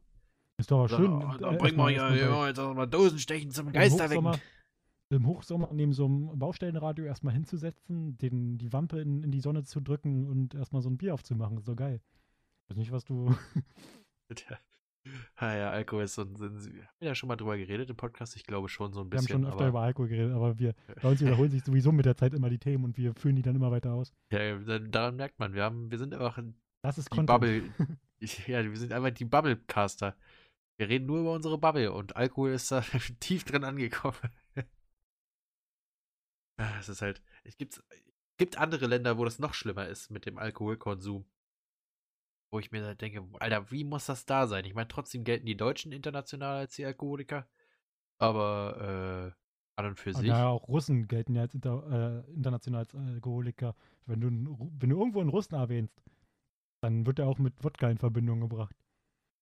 Ich weiß gar nicht, ich glaube, international sind, also bei uns schon, gelten die Russen schon als äh, Alkoholiker, aber ich glaube, international sind Russen mehr so einfach stupid badass, weißt du, die sind Also halt wenn ich- dämlich, aber die sind halt auch erinnere- echt cool, weißt du, die Deutschen sind nur Alkoholiker. Wenn ich mich an den, an den Counter-Strike Shit-Chat erinnere, dann äh, ist da oft mal sowas gekommen wie, äh, wenn, wenn irgendwo ein Russe in dem Team war, ah, Wodka, Wodka. Ja gut, dieses Wodka-Ding ist ja, das gehört zu deren Kultur, das ist einfach dieses Gopnik-Ding, weißt du, so wie bei Ja, uns deswegen, damit werden die wahrscheinlich auch aber trotzdem überall in Ja, aber- gebracht. Ja, aber halt so, ich, ich rede nicht von diesem speziellen Getränk, ich rede von Alkoholiker an sich. Ich glaube, man geht davon aus, dass in Deutschland die meisten Alkoholiker sind international. Wahrscheinlich äh, wird Internet, weil du jetzt einen Amerikaner fragst, wie er sich einen Deutschen vorstellt, wird der auch sagen, dass der, dass der Lederhosen wahrscheinlich noch so, so Latzhosen, Latzlederhosen oder so hat. Ja, genauso wie, wie wir uns Amerikaner immer so wie die Südstaatler da vorstellen, weißt du, mit Truckmütze und, und geil, geil irgendwie Mhm. so einer Jeanshemd aufgerissen. Oder mindestens 30 Waffen im Besitz und schon viermal geschieden. Mhm. Oder auch, aber eigentlich unterscheiden sich langsam die Amerikaner, also die unsere Vorstellung von dämlichen Amerikanern nicht mehr so weit von der Realität deutscher Idioten. Sie auch, "Oh, ich würde doch noch mal sagen dürfen, das ist mein gutes Recht. Hier mei- für meine Freiheit mache ich alles. Ja, ich, ich erinnere mich noch, äh, das, äh, das habe ich schon selbst in, in Tony Hawk damals. Fand, am Anfang fand ich das komisch, weil ich das ja hier nicht kenne. Das ist ja eigentlich, eigentlich das, was, was die Leute unter Deutsch verstehen, ist eigentlich bloß Bayern. Wenn, wenn du jetzt irgendjemanden fragst, der nicht aus Deutschland kommt, Das ist, dann, dann wird er halt immer mit diesen typischen Bayern in Verbindung gebracht. und auch nur das traditionelle Bayern, nicht mal mehr das Selbst- selbst- moderne, sondern Selbst in meiner Kindheit in Tony Hawk, äh, keine Ahnung, was war das, Underground 2 oder so, wo irgendwo so Deutsche rumgelaufen sind äh, mit ihren Lederhosen und dann hatten die, wie heißen die Dinger, Maßkrüge mit diesen, mit diesen Metalldeckeln. ja, Mann. Fand, fand ich weird. Habe ich nicht verstanden damals. Ja, ist halt, Komm du halt nicht halt mit einem sehr spezifischen Aspekt äh, deiner, deiner Kultur wirst du sozusagen bombardiert in, in internationalen Medien. Das Problem ist halt, das Ahnung ist wahrscheinlich, Kultur. Wenn das ja, das Problem ist, ist haben, wahrscheinlich die signifikanteste, das ist halt die signifikanteste so Kulturausprägung, die wir haben. Weißt du, man, ein bisschen werden wir auch für Autos und für Pünktlichkeit und Fleiß und so gekannt und Made in Germany ist ja so ein Qualitätsattest auch mittlerweile wieder, obwohl es lustigerweise damals nur draufgepackt wurde, um die Leute davor zu warnen, dass es aus Deutschland kommt. Ähm, aber ich glaube so, äh, einfach wenn man darauf ausgeht, also ich meine, über ein Auto kannst du halt schlechten Charakter definieren, irgendwie in Spielen oder so. Du könntest halt jeden, äh, jeden Deutschen in BMW setzen, aber es wird wahrscheinlich nicht auffallen, weil die halt weltweit vertrieben werden. Ähm, aber wenn du den Deutschen halt irgendwie runterbrechen musst auf eine Kultur, die sehr einzigartig ist im Vergleich zu den umliegenden, möchte ich sagen, dass diese bayerische spezifische Kultur noch am meisten ausgeprägt ist. Weil wenn man die norddeutsche wäre vielleicht noch ähnlich signifikant, aber die ist halt dadurch, dass sie so dicht an Dänemark und den Niederlanden liegt, immer sehr damit zu vergleichen auch. Mhm. Ja, oder was mir sonst noch so eingefallen ist, war, Kartoffeln sind ja auch so, so ein bisschen was sehr Deutsches. Also ich kann mich auch noch erinnern, wenn ich, wenn ich, dass ich in Videospielen häufig als äh, German Potato beleidigt wurde oder so. Ich weiß nicht, das ist irgendwie auch so, das, ich glaube, das ist so eine Beleidigung, die in Deutschland erfunden wurde und die aber nach außen getragen wurde. Also da haben am Anfang ja, Leute gesagt, I'm so a German Potato und dann hat sich das wahrscheinlich auch so ein bisschen, so ein bisschen, äh, ähm, äh, hier, vielleicht, wie, wie nennt man das, wenn man sich, also sich selber gegenüber so ein bisschen ironisch, würde ich sagen, und dann hat, hat man das so nach, ja. als, als, Witz nach außen getragen, so als spaßhafte Beleidigung und irgendwann, irgendwann ja. kam es dann auch zu Potato Aim und sowas. Irgendwann ist kleben geblieben einfach. Ich meine, im Allgemeinen ist ja Potato eher so ein Ding für schlechte Qualität. Wenn man so von Kartoffelkameras spricht und so. Oder Potato Aim, wie du schon man sagst. Muss halt auch sagen, Kartoffeln also, sind halt sehr vielseitig. Du kannst halt Chips draus machen, auch wenn ich jetzt gerade momentan nicht viel Chips esse. Random Themenwechsel. Ja, ja, aber ich will nur sagen, Kartoffeln sind halt eigentlich schon sehr was Geiles. Wir haben, wir haben Chips, wir haben Pommes, wir haben Kroketten. Was hat man noch aus, aus Kartoffeln? Man Bratkartoffeln. Überhaupt? Kartoffeln sind übel easy anzubauen und äh, wenn man nicht. Wenn du. Also, wie, wann wurden die, wurden die entdeckt? Ja, irgendwie bei den indigenen Völkern oder so. Spanien wurden die ja gebracht. Das war auch wieder so ein haben Ding. Uns, haben uns auch Ganz über Hungersnöte so geholfen. Kartoffeln sind ja. geil. Einfach, einfach mal die Kartoffel feiern. Diese Episode hier ist die goldene Kartoffelfolge. Ja, wir haben voll viele Themen in dieser Episode. Ich weiß noch gar nicht, wie ich die zusammenfassen soll nachher. Du musst ja, ja die Beschreibung schreiben. Ich weiß schon, dass ja, ich wieder einen Clickbait-Titel nehme, weil wir haben jetzt in der letzten Episode, in dem Zeitraum, wo wir in allen anderen Episoden jeweils immer so zwei Klicks machen, haben wir in dieser einen Episode auch zwei Klicks gemacht und die ist halt nur bis jetzt ein und eine halbe Woche online. Das heißt, jetzt werde ich ordentlich Clickbait wieder ballern. Ja, dann lass uns doch jetzt mal, jetzt muss erstmal noch dein, dein, äh, dein Placement muss jetzt noch angebracht werden. Und dann kannst du, dann können wir uns äh, darüber unterhalten. Ja, warte, ich suche mir, such mir kurz äh, irgendeine, irgendeine, Firma vor, die äh, aus die Kartoffeln äh, vertreibt. das ist mega smart, wenn wir darüber reden, wie wir die Folge nennen und uns dann auf den Titel einigen und den irgendwie begründen, dann ist es wieder kein Clickbait mehr, obwohl es eigentlich ein Clickbait-Titel ist. Ich suche jetzt erstmal Kartoffel raus. Eine Firma, die Kartoffeln vertreibt. Du kannst noch ein bisschen reden. Äh, warum dir eine Firma, die Kartoffeln vertreibt? Na, für, äh, für, äh, den, für die Werbung. Ich sag Lays. Die machen Chips, aber Chips sind auch Kartoffeln. ich sag Funny Frisch. Wenn ja. Funny Frisch da draußen ist, wir haben Chips erwähnt und äh, natürlich auch Pommes, aber vor allem auch Chips. Ich glaube, wenn, Funny Frisch, wenn irgendeiner von Funny Frisch äh, irgendwo jetzt hier gerade zuhören sollte, wie auch immer, der auf diesen Podcast gekommen ist, äh, der kann uns äh, erreichen unter den gegebenen Adressen. Ich glaube nur auf Instagram oder was anderes haben wir gar nicht eingeblendet oder irgendwo verlinkt. Äh, jedenfalls ja, schreibt, ja. schreibt uns an, wir machen gerne Werbung für Funny Frisch. Gerne auch über die YouTube-Kommentare. Ich glaube, man kann Ich, ich glaube, das ist sogar ein sehr einsehen. legitimer Werbepartner. Das ist besser als irgendeine so Casino-Kacke oder so. Wenn wir von Funny Frisch gesponsert werden würden, die müssen, wir müssen, ihr müsst uns nicht mal Geld geben. Ich, Schritt, ihr müsst uns nicht mal Geld wollen, bloß den ersten legitimen Werbepartner, damit wir auf mehr ich legitime. Werbepartner zugehen können. Uh, wir, wir, nehmen dafür kein Geld. Ihr, ihr könnt uns einfach sagen, haut uns an, wir, wir dürfen Werbung dafür machen. Uh, nur, dass wir euch offiziell als Partner dann nennen können. Und uh, dann werden wir hier regelmäßig über Kartoffeln und Chips reden. Ich glaube, auch wenn ich das bewerbe, dann wirkt das authentisch. wenn, wenn, jemand wie ich, ich bin zwei Meter groß äh, und auch in der Breite nicht zu knapp, weißt du, dass ich, Mensch, alles nur durch Funny frisch. Aber man sollte mal vielleicht echt so einen generellen, so als Thema so, so einen Talk machen darüber, so über Süßigkeiten, über so Kram. Wir reden ja ständig über Alkohol. Wir können ja auch mal über die anderen Sünden des, des Alltags reden, über Zucker. Und Fett. Ja, dann, dann wird die nächste Episode vielleicht, wenn wir daran denken, die Zuckerfolge. Ja, warum die nächste Episode? Ich hab's, ich hab's fast vergessen. Ich hab's fast vergessen. Vielleicht, wenn, wenn irgendeiner unserer Leuche äh, zuhört, kann der Unsere ja äh, sich mit einbringen. unserer Leuche. Ah, stimmt ja, wir wollten die Leute. Ich habe gerade an Leiche, ich habe Leiche verstanden, also irgendeiner unserer Leiche. Ach, Leuche. Stimmt ja, wir haben das ja etabliert, dass wir unsere Zuhörer wir Leuche. Wir haben es voll etabliert, das haben wir in der letzten Episode erfunden und haben es jetzt nicht weiter thematisiert in dieser Episode bis jetzt. Ja, das Problem ist, wir haben ja auch noch keine Leuche, wenn wir uns ständig mit dem beschäftigen müssten. Wir haben doch hier äh, einen Lauch, der zuguckt. Kein Lauch, ein, ein Leuch. ist die Einzahl jetzt. So. ja, ja, sonst haben wir doch festgestellt, sonst müsste man es Leuche nennen und das kann man nicht so, das geht nicht. Deswegen, okay, dann haben wir jetzt ein Wenn Leuch. wir oft genug, es gibt bestimmt keinen, der irgendwie in irgendeiner Art und Weise die Mehrzahl von äh, Lauch benutzt. Beziehungsweise gibt es nur Leute, die sich fragen, wie die Mehrzahl von Lauch ist. Und wenn wir das als Wort etablieren und das Wort, die, die echte Mehrzahl von, der Plural von äh, Lauch eigentlich anders lautet, dann können wir damit das Wort durchbringen. Okay, dann, also wir bleiben bei Leuche. Ja, gut, wir, also wir sind äh, Werbepartner für Chips und unsere Zuhörer sind Leuche. Das ist der RB-Podcast. Ja. Aber du jetzt gesagt hast, die nächste Folge, ich weiß gar nicht, wir haben doch noch Zeit. Also ich, mein Plan war jetzt dadurch, dass wir letzte Woche äh, aus mehr oder weniger gesundheitlichen Gründen haben das ausfallen lassen. Ähm, würde ich Voll gerne noch ein bisschen lassen. weitermachen. Ich habe mich, ich hab, ich hab die ganze Zeit gefragt, wann kommst du? Aber ich habe mir gedacht, okay, ich habe auch andere Sachen zu tun. Schreibe ich dich jetzt nicht an. Ich nutze die Zeit sinnvoll. Nicht, dass der Podcast nicht sinnvoll ist, aber äh, Ah, jetzt andere sind genauso sinnvolle Sachen. Ja, das wage ich anzuzweifeln. Nein, Spaß. Ja, nee, das war bei mir, also zum Aufnahmetermin, als wir aufnehmen wollten, war es bei mir aus gesund äh, gesundheitlichen Gründen und dann haben wir uns, oder habe ich mich, kann ich auch gerne dazu sagen, nie wieder bezüglich dieser Podcast äh, äh, gemeldet. Und deswegen, aber deswegen kam jetzt auch die äh, Sache hier ein bisschen länger zu gestalten. Wenigstens noch ein halbes Stündchen oder so. Kriegen wir doch noch hin, Schrippi. Äh, weiß ich nicht.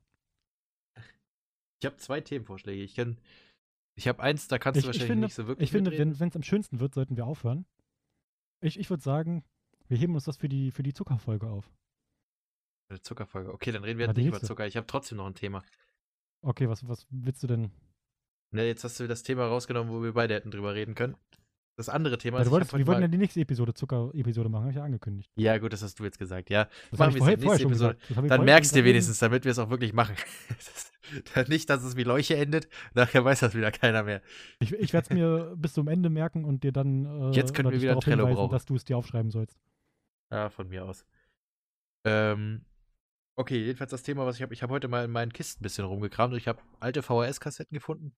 Und, was ich viel geiler finde, ich habe äh, offenbar ähm, früher Ki Zeitschriften mehr oder weniger gesammelt, also so, so Themenzeitschriften Die Bravo. zu. Nee, nee, nee, zu Star Wars. Also ich habe hier auch zwei, drei Sachen, die nicht zu Star Wars sind. Ich glaube zu Pokémon. Ich habe gesehen, ich habe irgendwie voll viele. Ich wollte eigentlich nur mal in eine reingucken, weil ich wusste, ich habe die noch irgendwo rumfliegen, aber ich habe dann, irgendwie haben die nicht aufgehört. Ich habe jetzt hier acht oder neun Star Wars Zeitschriften von, äh, die, die älteste, die ich habe, ist von Februar 2011. Da war ich noch nicht mal zehn Jahre alt. Da war ich neun. Die habe ich einfach schon seit über zehn Jahren. Jetzt, jetzt können die Leute sich ausrechnen, wie alt du bist. Ich habe die Alter, länger, als ich die, ich habe die basically länger, als ich die nicht habe. Muss man mal vorstellen, das ist ja total crazy. Und die älteste, die ich habe, ist auch nicht viel älter. Die ist, glaube ich, von Juli 2012. Ja, wenn du die jetzt noch eine Weile aufhebst, kannst du die irgendwann an irgendein Museum spenden und die sind dann glücklich darüber. Das habe ich auch erst gedacht, irgendwie, wenn irgendwie, wenn die in gutem Zustand wären, wären die doch bestimmt mit der Zeit irgendwie mal ein bisschen was Aber das ist wert. bestimmt bei dir so dieser typische Zeitungszustand. Bei mir war das immer früher, wenn ich Zeitung hatte, dann waren die schon nach, nach einer Woche total zerfleddert. Ja, also ich habe eine, bei der fehlt das Cover komplett. Aber ähm, die anderen sind alle voll intakt. Da sind noch nicht mal die Poster rausgerissen. Äh, aber die sind halt, dadurch, dass die in so einer Kiste lagen jetzt bei mir und immer durch die Gegend geschoben werden, sind teilweise die Bilder vorne ein bisschen abgerieben und die Seiten ein bisschen eingerissen. Das Ich ist, habe die äh, Poster nie rausgerissen tatsächlich. Am Anfang habe ich das gemacht, aber äh, die Poster sind ja, äh, nicht die Poster, die äh, Magazine, diese kleinen Heftchen, wie man, die, wie man auch immer die nennen will, die Kinderzeitschriften, die waren ja immer bloß so richtig billig zusammengetackert. Ja, ja, das ist ja auch ich extra hab, so Ich habe gemacht, diese damit du das Klammer einfach immer aufgebogen und dann immer die Poster da rausgenommen. Ja, das habe ich manchmal auch gemacht. Aber irgendwie dieses Klammern aufbiegen, so unter dem Fingernagel, ist das mit die ich schmerzhafteste Sache, die du als Kind gemacht hast. so, mit so, Es gibt ja solche Klammer-Aufbiege-Dinger. Ja, ich habe jedenfalls, ich finde das mega, irgendwie, ich war mega fasziniert davon, weil ich halt auch nicht mehr im geringsten wusste, dass ich mir damals so viele von denen gekauft habe. Weil die kosten auch pro Stück irgendwie 2,50 Euro, das muss man ja mal vorstellen. Viel- 2,99 viel sogar die erste. Ja, das war früher 5 Euro im Monat, Alter. Aber Das hat dann noch gereicht. Da hast du nichts anderes mitgemacht. Ich weiß auch nicht, wie es gereicht hat. Ich glaube, Kinder sind insgeheim die besten Geldmanagement-Typen, die man sich irgendwo holen kann. Weil Kinder schaffen es irgendwie mit 5 Euro über einen ganzen Monat klarzukommen, obwohl die sich jeden Ja, Tag Süßigkeiten und Chips halt kaufen. auch nicht Das- da- das- daran, dass du mit den 5 Euro dir deinen ganzen, deinen ganzen Lebensunterhalt finanzieren musst, sondern eher daran, dass deine Eltern für dich Ja, Essen aber- kaufen. Nach der Logik musst du ja auch als, äh, müssten wir auch jetzt noch damit gut auskommen. Und ich sagte, ich, 5 Euro würden mir nicht immer reichen. Also manchmal schon, aber eigentlich nur, weil ich mir vorher was Teures geleistet habe. Also ich würde sagen, Kinder sind schon krass. Vor allen Dingen, wir haben ja jetzt auch nicht gerade gehabt, dass man sagt, äh, als Kind hat Oder man ich sich nie was sagen, du gekauft bist oder schlechter so. im Geldmanagement geworden. Ja, auf jeden Fall. Also, wenn man mich mit meinem Kinder-Ich vergleicht, also früher habe ich es geschafft, mir jeden Tag Chips zu kaufen und trotzdem mit 5 Euro bis Ende des Monats zu kommen und noch 30 Cent über zu haben. Also, muss man sich Wahrscheinlich hast du auch öfter mal Pfandflaschen weggebracht und dann das Geld genommen oder so. Ich glaube, ich kann mir vorstellen, dass ich damals die Zeitschriften wirklich nicht von meinem eigenen Geld gekauft habe, weil ich war nicht, ich bin nicht so der Typ, der losgeht und sich so ein Ding kauft. Ähm, ich glaube, das, damals, das, das war so ein Ding. Nee, das war, ich glaube, das war so ein Ding. Ich war da neun, aber es ist noch nicht peinlich, eine Star Wars Zeitschrift zu kaufen. Das wäre mir jetzt nicht mal peinlich. Ich glaube, die gibt es auch in der Form gar nicht mehr. Ähm, aber ich glaube, ich habe die einfach eingepackt, so weißt du, beim Einkaufen mitgehen und dann einfach so auf heimlich noch mit unter, irgendwo unter die äh, Brot- und Milchpackung legen, damit Mutti es erst sieht, wenn es schon auf dem, auf dem Kassierband liegt. Und dann war das immer der Gamble, immer gucken. Hauptsache, kauft sie es mir jetzt oder kauft sie es nicht? was ist das hier? Ja, es ist Zeitschrift, habe ich hingelegt. Hm, wie viel kostet denn die? Oh, drei Euro. Das ist ganz schön teuer. Dann machst du Kinder, machst den Hundeblick für Kinder quasi. Das ist wieder ein, eine, eine stützende Quelle dafür, dass Kinder wie Hunde sind. Äh, und dann, und dann guckt man, ja gut. Aber nur das eine Mal und dann liegt's drauf. Und dann, du hast immer gedacht, als Kind drei Euro von deinen Eltern zu verlangen, hui, hui, du da. Zwei Wochen Abendbrot gehen da schon für drauf, aber. und dann, hast du es gehabt. Und dann hast du hast sie excited durchgeblättert, aber mit, gut, mit neun kannst du schon lesen. Äh, neun den ganzen Kram angeguckt, haupt, trotzdem hauptsächlich die Bilder angeguckt und die Beschreibungstexte zu deinen Lieblingscharakteren angeguckt und so. Und dann hast du die Hälfte von so einem Magazin übersprungen und das war's. Hat eigentlich find, jemals irgendeiner, ein Erwachsener sich wirklich immer wieder diese Computerzeitschriften, diese, keine Ahnung, was gab es damals? Ich weiß nicht, ob es immer noch gibt. Computer Computerbild. Oder so. ja. ja, wo da immer diese, diese CDs drin waren. Ich, ich wollte die auch immer haben, als ich klein war, aber inzwischen denke ich mir, hä, was, was soll der Müll? So, das braucht ja keiner. Das sind als Kind habe ich immer gedacht, da sind volle Spiele Voll, drauf. Vollversionsspiel, was ich nicht haben will. Ja, ich habe immer gedacht, da sind nur volle Spiele drauf. Da habe ich dann mal so Sachen gesehen, so wie, keine Ahnung, irgendwann ja Battlefield, Call of Duty und was weiß ich alles, Farm Simulator und Sachen, wo du ja weißt, normalerweise kosten die im Regal 60 Euro oder so. Und dann stehst du da und für 3,99 oder manchmal sind die ja doch ein bisschen 5,99 oder so, ein bisschen teurer, weil diese CD mit bei ist. Äh, und dann hast du da mal geguckt, oh, ich glaube ein oder zweimal habe ich sowas gekauft. Ich glaube, wir haben sowas auch noch hier, wo dann so eine Spielesammlung drauf ist, irgendwie fünf Spiele, da du so ein schlecht zusammengeklöppeltes Menü, wo du das auswählst, installierst das alles einzeln, dann kannst du eine halbe Stunde spielen und dann wirst du ausgeschlossen von der Demo. Äh, das war, das sind auch so Relikte aus der Vorzeit. Aus der Vorzeit. ja, aus der grauen Vorzeit, in der wir noch Kinder waren. Das kannst du dir mal vorstellen. Aber ich kann mir nicht vorstellen, dass es sich irgendein Erwachsener jemals geholt hat. Also wenn ich es heute betrachte, ich, wenn, wenn, ich, wenn ich in diesem, so wie ich, wie ich heute bin, wenn ich in die Zeit zurückversetzt wäre, würde ich mir das nie holen. Und wenn es sowas heute gäbe, würde ich es mir auch nicht holen. Was ja auch früher krass war, waren äh, Sammelkarten in Zeitschriften. Also ich glaube, ich habe nee, auch. Die, ich habe bin ich nie hinterher gerade. Das fand ich immer langweilig. Ich glaube, also ich so, war Pokémon-Karten und Star Wars-Karten habe ich gesammelt. Wir haben noch in den ersten paar äh, Grundschulklassen haben, haben, so ein paar Leute immer so Pokémon-Karten gesammelt und ich habe dann die genommen, die sie nicht haben wollten und habe hab die behalten. Ich weiß auch nicht mehr, wo die sind. Aber, aber sonst so, so richtig auch ein bisschen Yu-Gi-Oh! und so war ab und zu. Aber dann, als, als auch so, dann kam irgendwann so eine Beyblade-Zeit und da war ich komplett drauf und habe schon nicht mehr mitgemacht. Also wir haben, glaube ich, jeden Trend mitgemacht damals, äh, sowohl in Klasse als auch im Freundeskreis. Äh, wir haben wie heißen die, Bakugan oder so hießen die Dinge. Da haben wir auch mitgemacht. Also wir haben angefangen, äh, damals, das, damit könnte ich mir heute den Arsch beißen, jetzt wo ich das weiß. Ähm, es gab ja Pokémon-Karten damals. Äh, und die erste Generation Pokémon-Karten, da waren die Zahlen noch rot drauf oben und der Text und alles. Und wir als Kinder wussten immer nicht, was das heißt. Wir haben halt nicht, wir haben normalen Pokémon-Karten, die man sich kauft, haben schwarze Schrift. Sieht auch alles ein bisschen anders aus und so. Ist alles man hat natürlich gesehen, die sind ein bisschen älter, aber ansonsten hat man immer, hat man halt gedacht, die sind billiger, weil die irgendwie so abgenutzt aussahen und so. Da haben wir immer gesagt, das sind die Karten aus Polen oder so. Weil, weil die, so diese billigen Fakes, die mag keiner. Wir, hätten wir damals gewusst, dass es die First Generation Dinger sind, dann hätten wir die in irgendwelche Plastiktüten eingepackt, ins Dunkeln gesteckt und nie wieder angefasst, damit wir das, das als Kapitalanlage für später haben. Äh, aber irgendwie, das, wir haben dann aber gesagt, das ist fake und dann haben wir das alles weggeschmissen immer und deswegen habe ich auch heute keine äh, erste Generation Karten mehr, außer eine, glaube ich, irgendein Kleinstein oder so, aber die ist auch voll abgenutzt. Nice. Ah, das war dann richtig geil. Und ansonsten haben wir wirklich jeden Trend mitgenommen. Wir hatten Beyblade, wir hatten Bakugan, obwohl die voll scheiße waren. Ich fand die Idee cool, dass du es so schnippst auf den Tisch und dann steht das da, aber es hat fast nie funktioniert oder hat die Karte mitgerissen oder was weiß ich. Ähm, was hatten wir noch? Bakugan, Beyblade, irgendwie waren, da war noch sonst Interesse. Yu-Gi-Oh! gab es auch, da habe ich die Karten immer nicht gemocht, weil es mir so viele waren, glaube ich. Also ich habe das nicht verstanden, so was da alles gibt. Ähm, Pokémon-Karten, aber Gogos logisch. gesammelt. Also bei uns kam irgendwann so eine Zeit, wo wir Gogos gesammelt haben. Und Gogos sind so eine kleinen, ich weiß nicht, ob sich daran noch jeder erinnern oder überhaupt Leute gibt, die das Ich mitbekommen kenne haben. das gar nicht. Aber das sind so kleine Figuren, die hatten so, äh, so einen äh, leicht äh, geschwungenen Hinterkopf, dass man die auf den Finger legen konnte. Da gab es Spiele mit, die haben wir nie gespielt. Wir haben bloß die Dinger gesammelt und mit denen so einfach rumgespielt. Ähm, aber daran kann ich mich noch erinnern, dass, dass, äh, da gab es auch immer so kleine Sammlerpacks. Äh, wir hatten das, äh, Lego hat man natürlich auch gesammelt. Das war ja weniger so ein Trendding, was jeder mal hatte, sondern so ein. Also klar, alle hatten Lego, aber es war nie was, was wo man jetzt mit in der Schule gespielt hätte oder so. Ähm, was, was wir gemacht haben, zum Beispiel Pokémon-Karten ist auch so ein Ding, das ist, das sammelst du. Es gibt zwar ein Spielprinzip dahinter, das kennt aber keine Sau, niemand weiß, wie man das spielt. Und die, die es wissen, die gehen gleich in irgendwelche Tournaments, weil die automatisch richtig krass werden und keine andere Zeit mehr da rein investieren. Äh, in was, in das andere investieren, meine ich.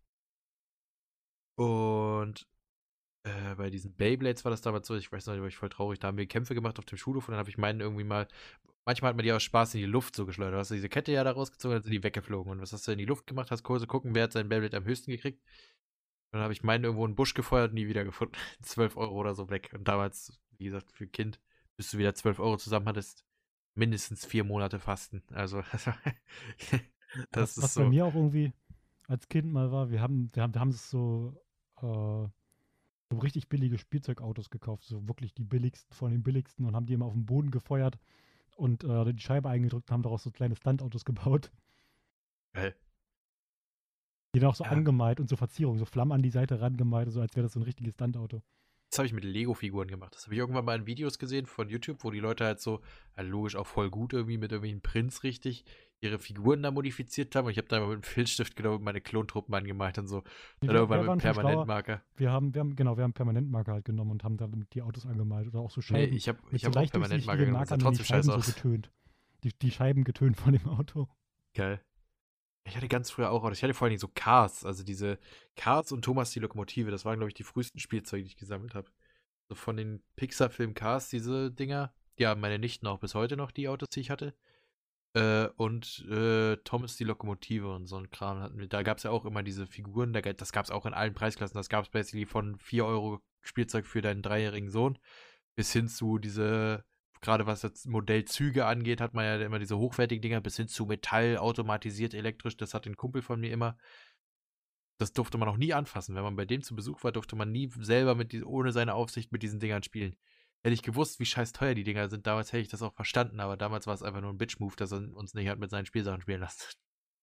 Weil die halt Mhm. krasser waren. So. Wir hatten alle diese Holzeisenbahnen, irgendwie die so ein bisschen auf zusammengesteckten Rädern da vor sich hingetuckert sind, auf Holzschienen und der hatte da richtig seine Carrera, ne, Carrera war es nicht, das waren so Rennautos, aber so Schienensysteme irgendwie mit Fernbedienung und Strom und allem und das ist wirklich ein Big Flex als Kind, weißt du. Aber der, der, der war auch ein anstrengendes Kind. Das war ein Einzelkind die längste Zeit seines Lebens, vor allem die Kindheit, in der das wichtig gewesen wäre, dass er einen Bruder kriegt. Uiuiui, du, das war anstrengend. Ja, es war doch mal schön, hier ein bisschen wieder zurückzudenken. Ich würde sagen, wir, Mhm. sind, wir sind ganz gut durchgekommen. Wir haben jetzt äh, 90 Minuten hinter uns. Das sind schon zwei äh, normale Schulstunden. Das ist äh, schon eine ziemlich große Folge. Und wenn man sich Oder Statistiken ein anguckt von äh, Umfragen, dann sagen die meisten Leute immer noch, äh, dass der perfekte Podcast die Länge von 45 Minuten hat. Das heißt, wir haben hier doppelt perfekt. Eigentlich schon. Ja, äh, genau so funktioniert das. Man, je länger man macht, desto mehrfach perfekt das wird. Äh, perfekter Genau. wird das. Und äh, würde ich sagen, dass das bei mir jetzt auch schon äh, was zu essen gibt und ich Hunger habe, weil es ich bis nach oben rieche, äh, würde ich sagen, wir beenden das Ganze hier. Ja, dann war das eine gute Aufnahme. Ich äh, beende das jetzt alles hier für die, für die Sinn der Einfachheit, dass wir das später so wieder hochladen können. Und ich würde äh, auf Wiedersehen sagen zu den ganzen netten Menschen, die zugehört haben. Äh, und frage mich immer noch, warum habt ihr das euch bis zum Ende angetan? Ihr könnt ja mal irgendwie, wenn ihr das auf YouTube oder auch irgendwie immer auf Instagram Ui, dazu schreiben, warum ihr euch das antut. Das würde mich echt mal interessieren. Ähm, ich wünsche euch eine schöne Woche. Taske macht die Abmoderation. Ich sage auf Wiedersehen und gehe schon was essen und wir sprechen uns ja dann, wenn du beendet hast. Bestimmt Ja. nochmal. Also auf Okay. Wiedersehen, Leute. Habt eine schöne Woche. Habt ein gutes Wochenende. Passt auf euch auf. Tschüss. So, Shrimp ist weg. Äh, und damit ist es auch vorbei. Wir haben es geschafft. Wir sind durch. Diese äh, Live-Aufnahme ist ohne Vorfälle, ohne Austime, ohne alles Mögliche vonstatten gegangen. Wir müssen uns nicht mehr verstecken hinter unseren, keine Ahnung, äh, technischen Fehlschlägen. auch wenn das jetzt nur einmal geklappt hat. Mal gucken, vielleicht machen wir das nochmal. Äh, ich fand's ganz nett. Und äh, wie jeder weiß, ist der, nett der kleine Bruder von äußerst gut. Und deswegen werden wir diese Folge. Ich, ich rede zu lang. 90 Minuten, doppelt gut, Shrimp hat's gesagt. Tschüss.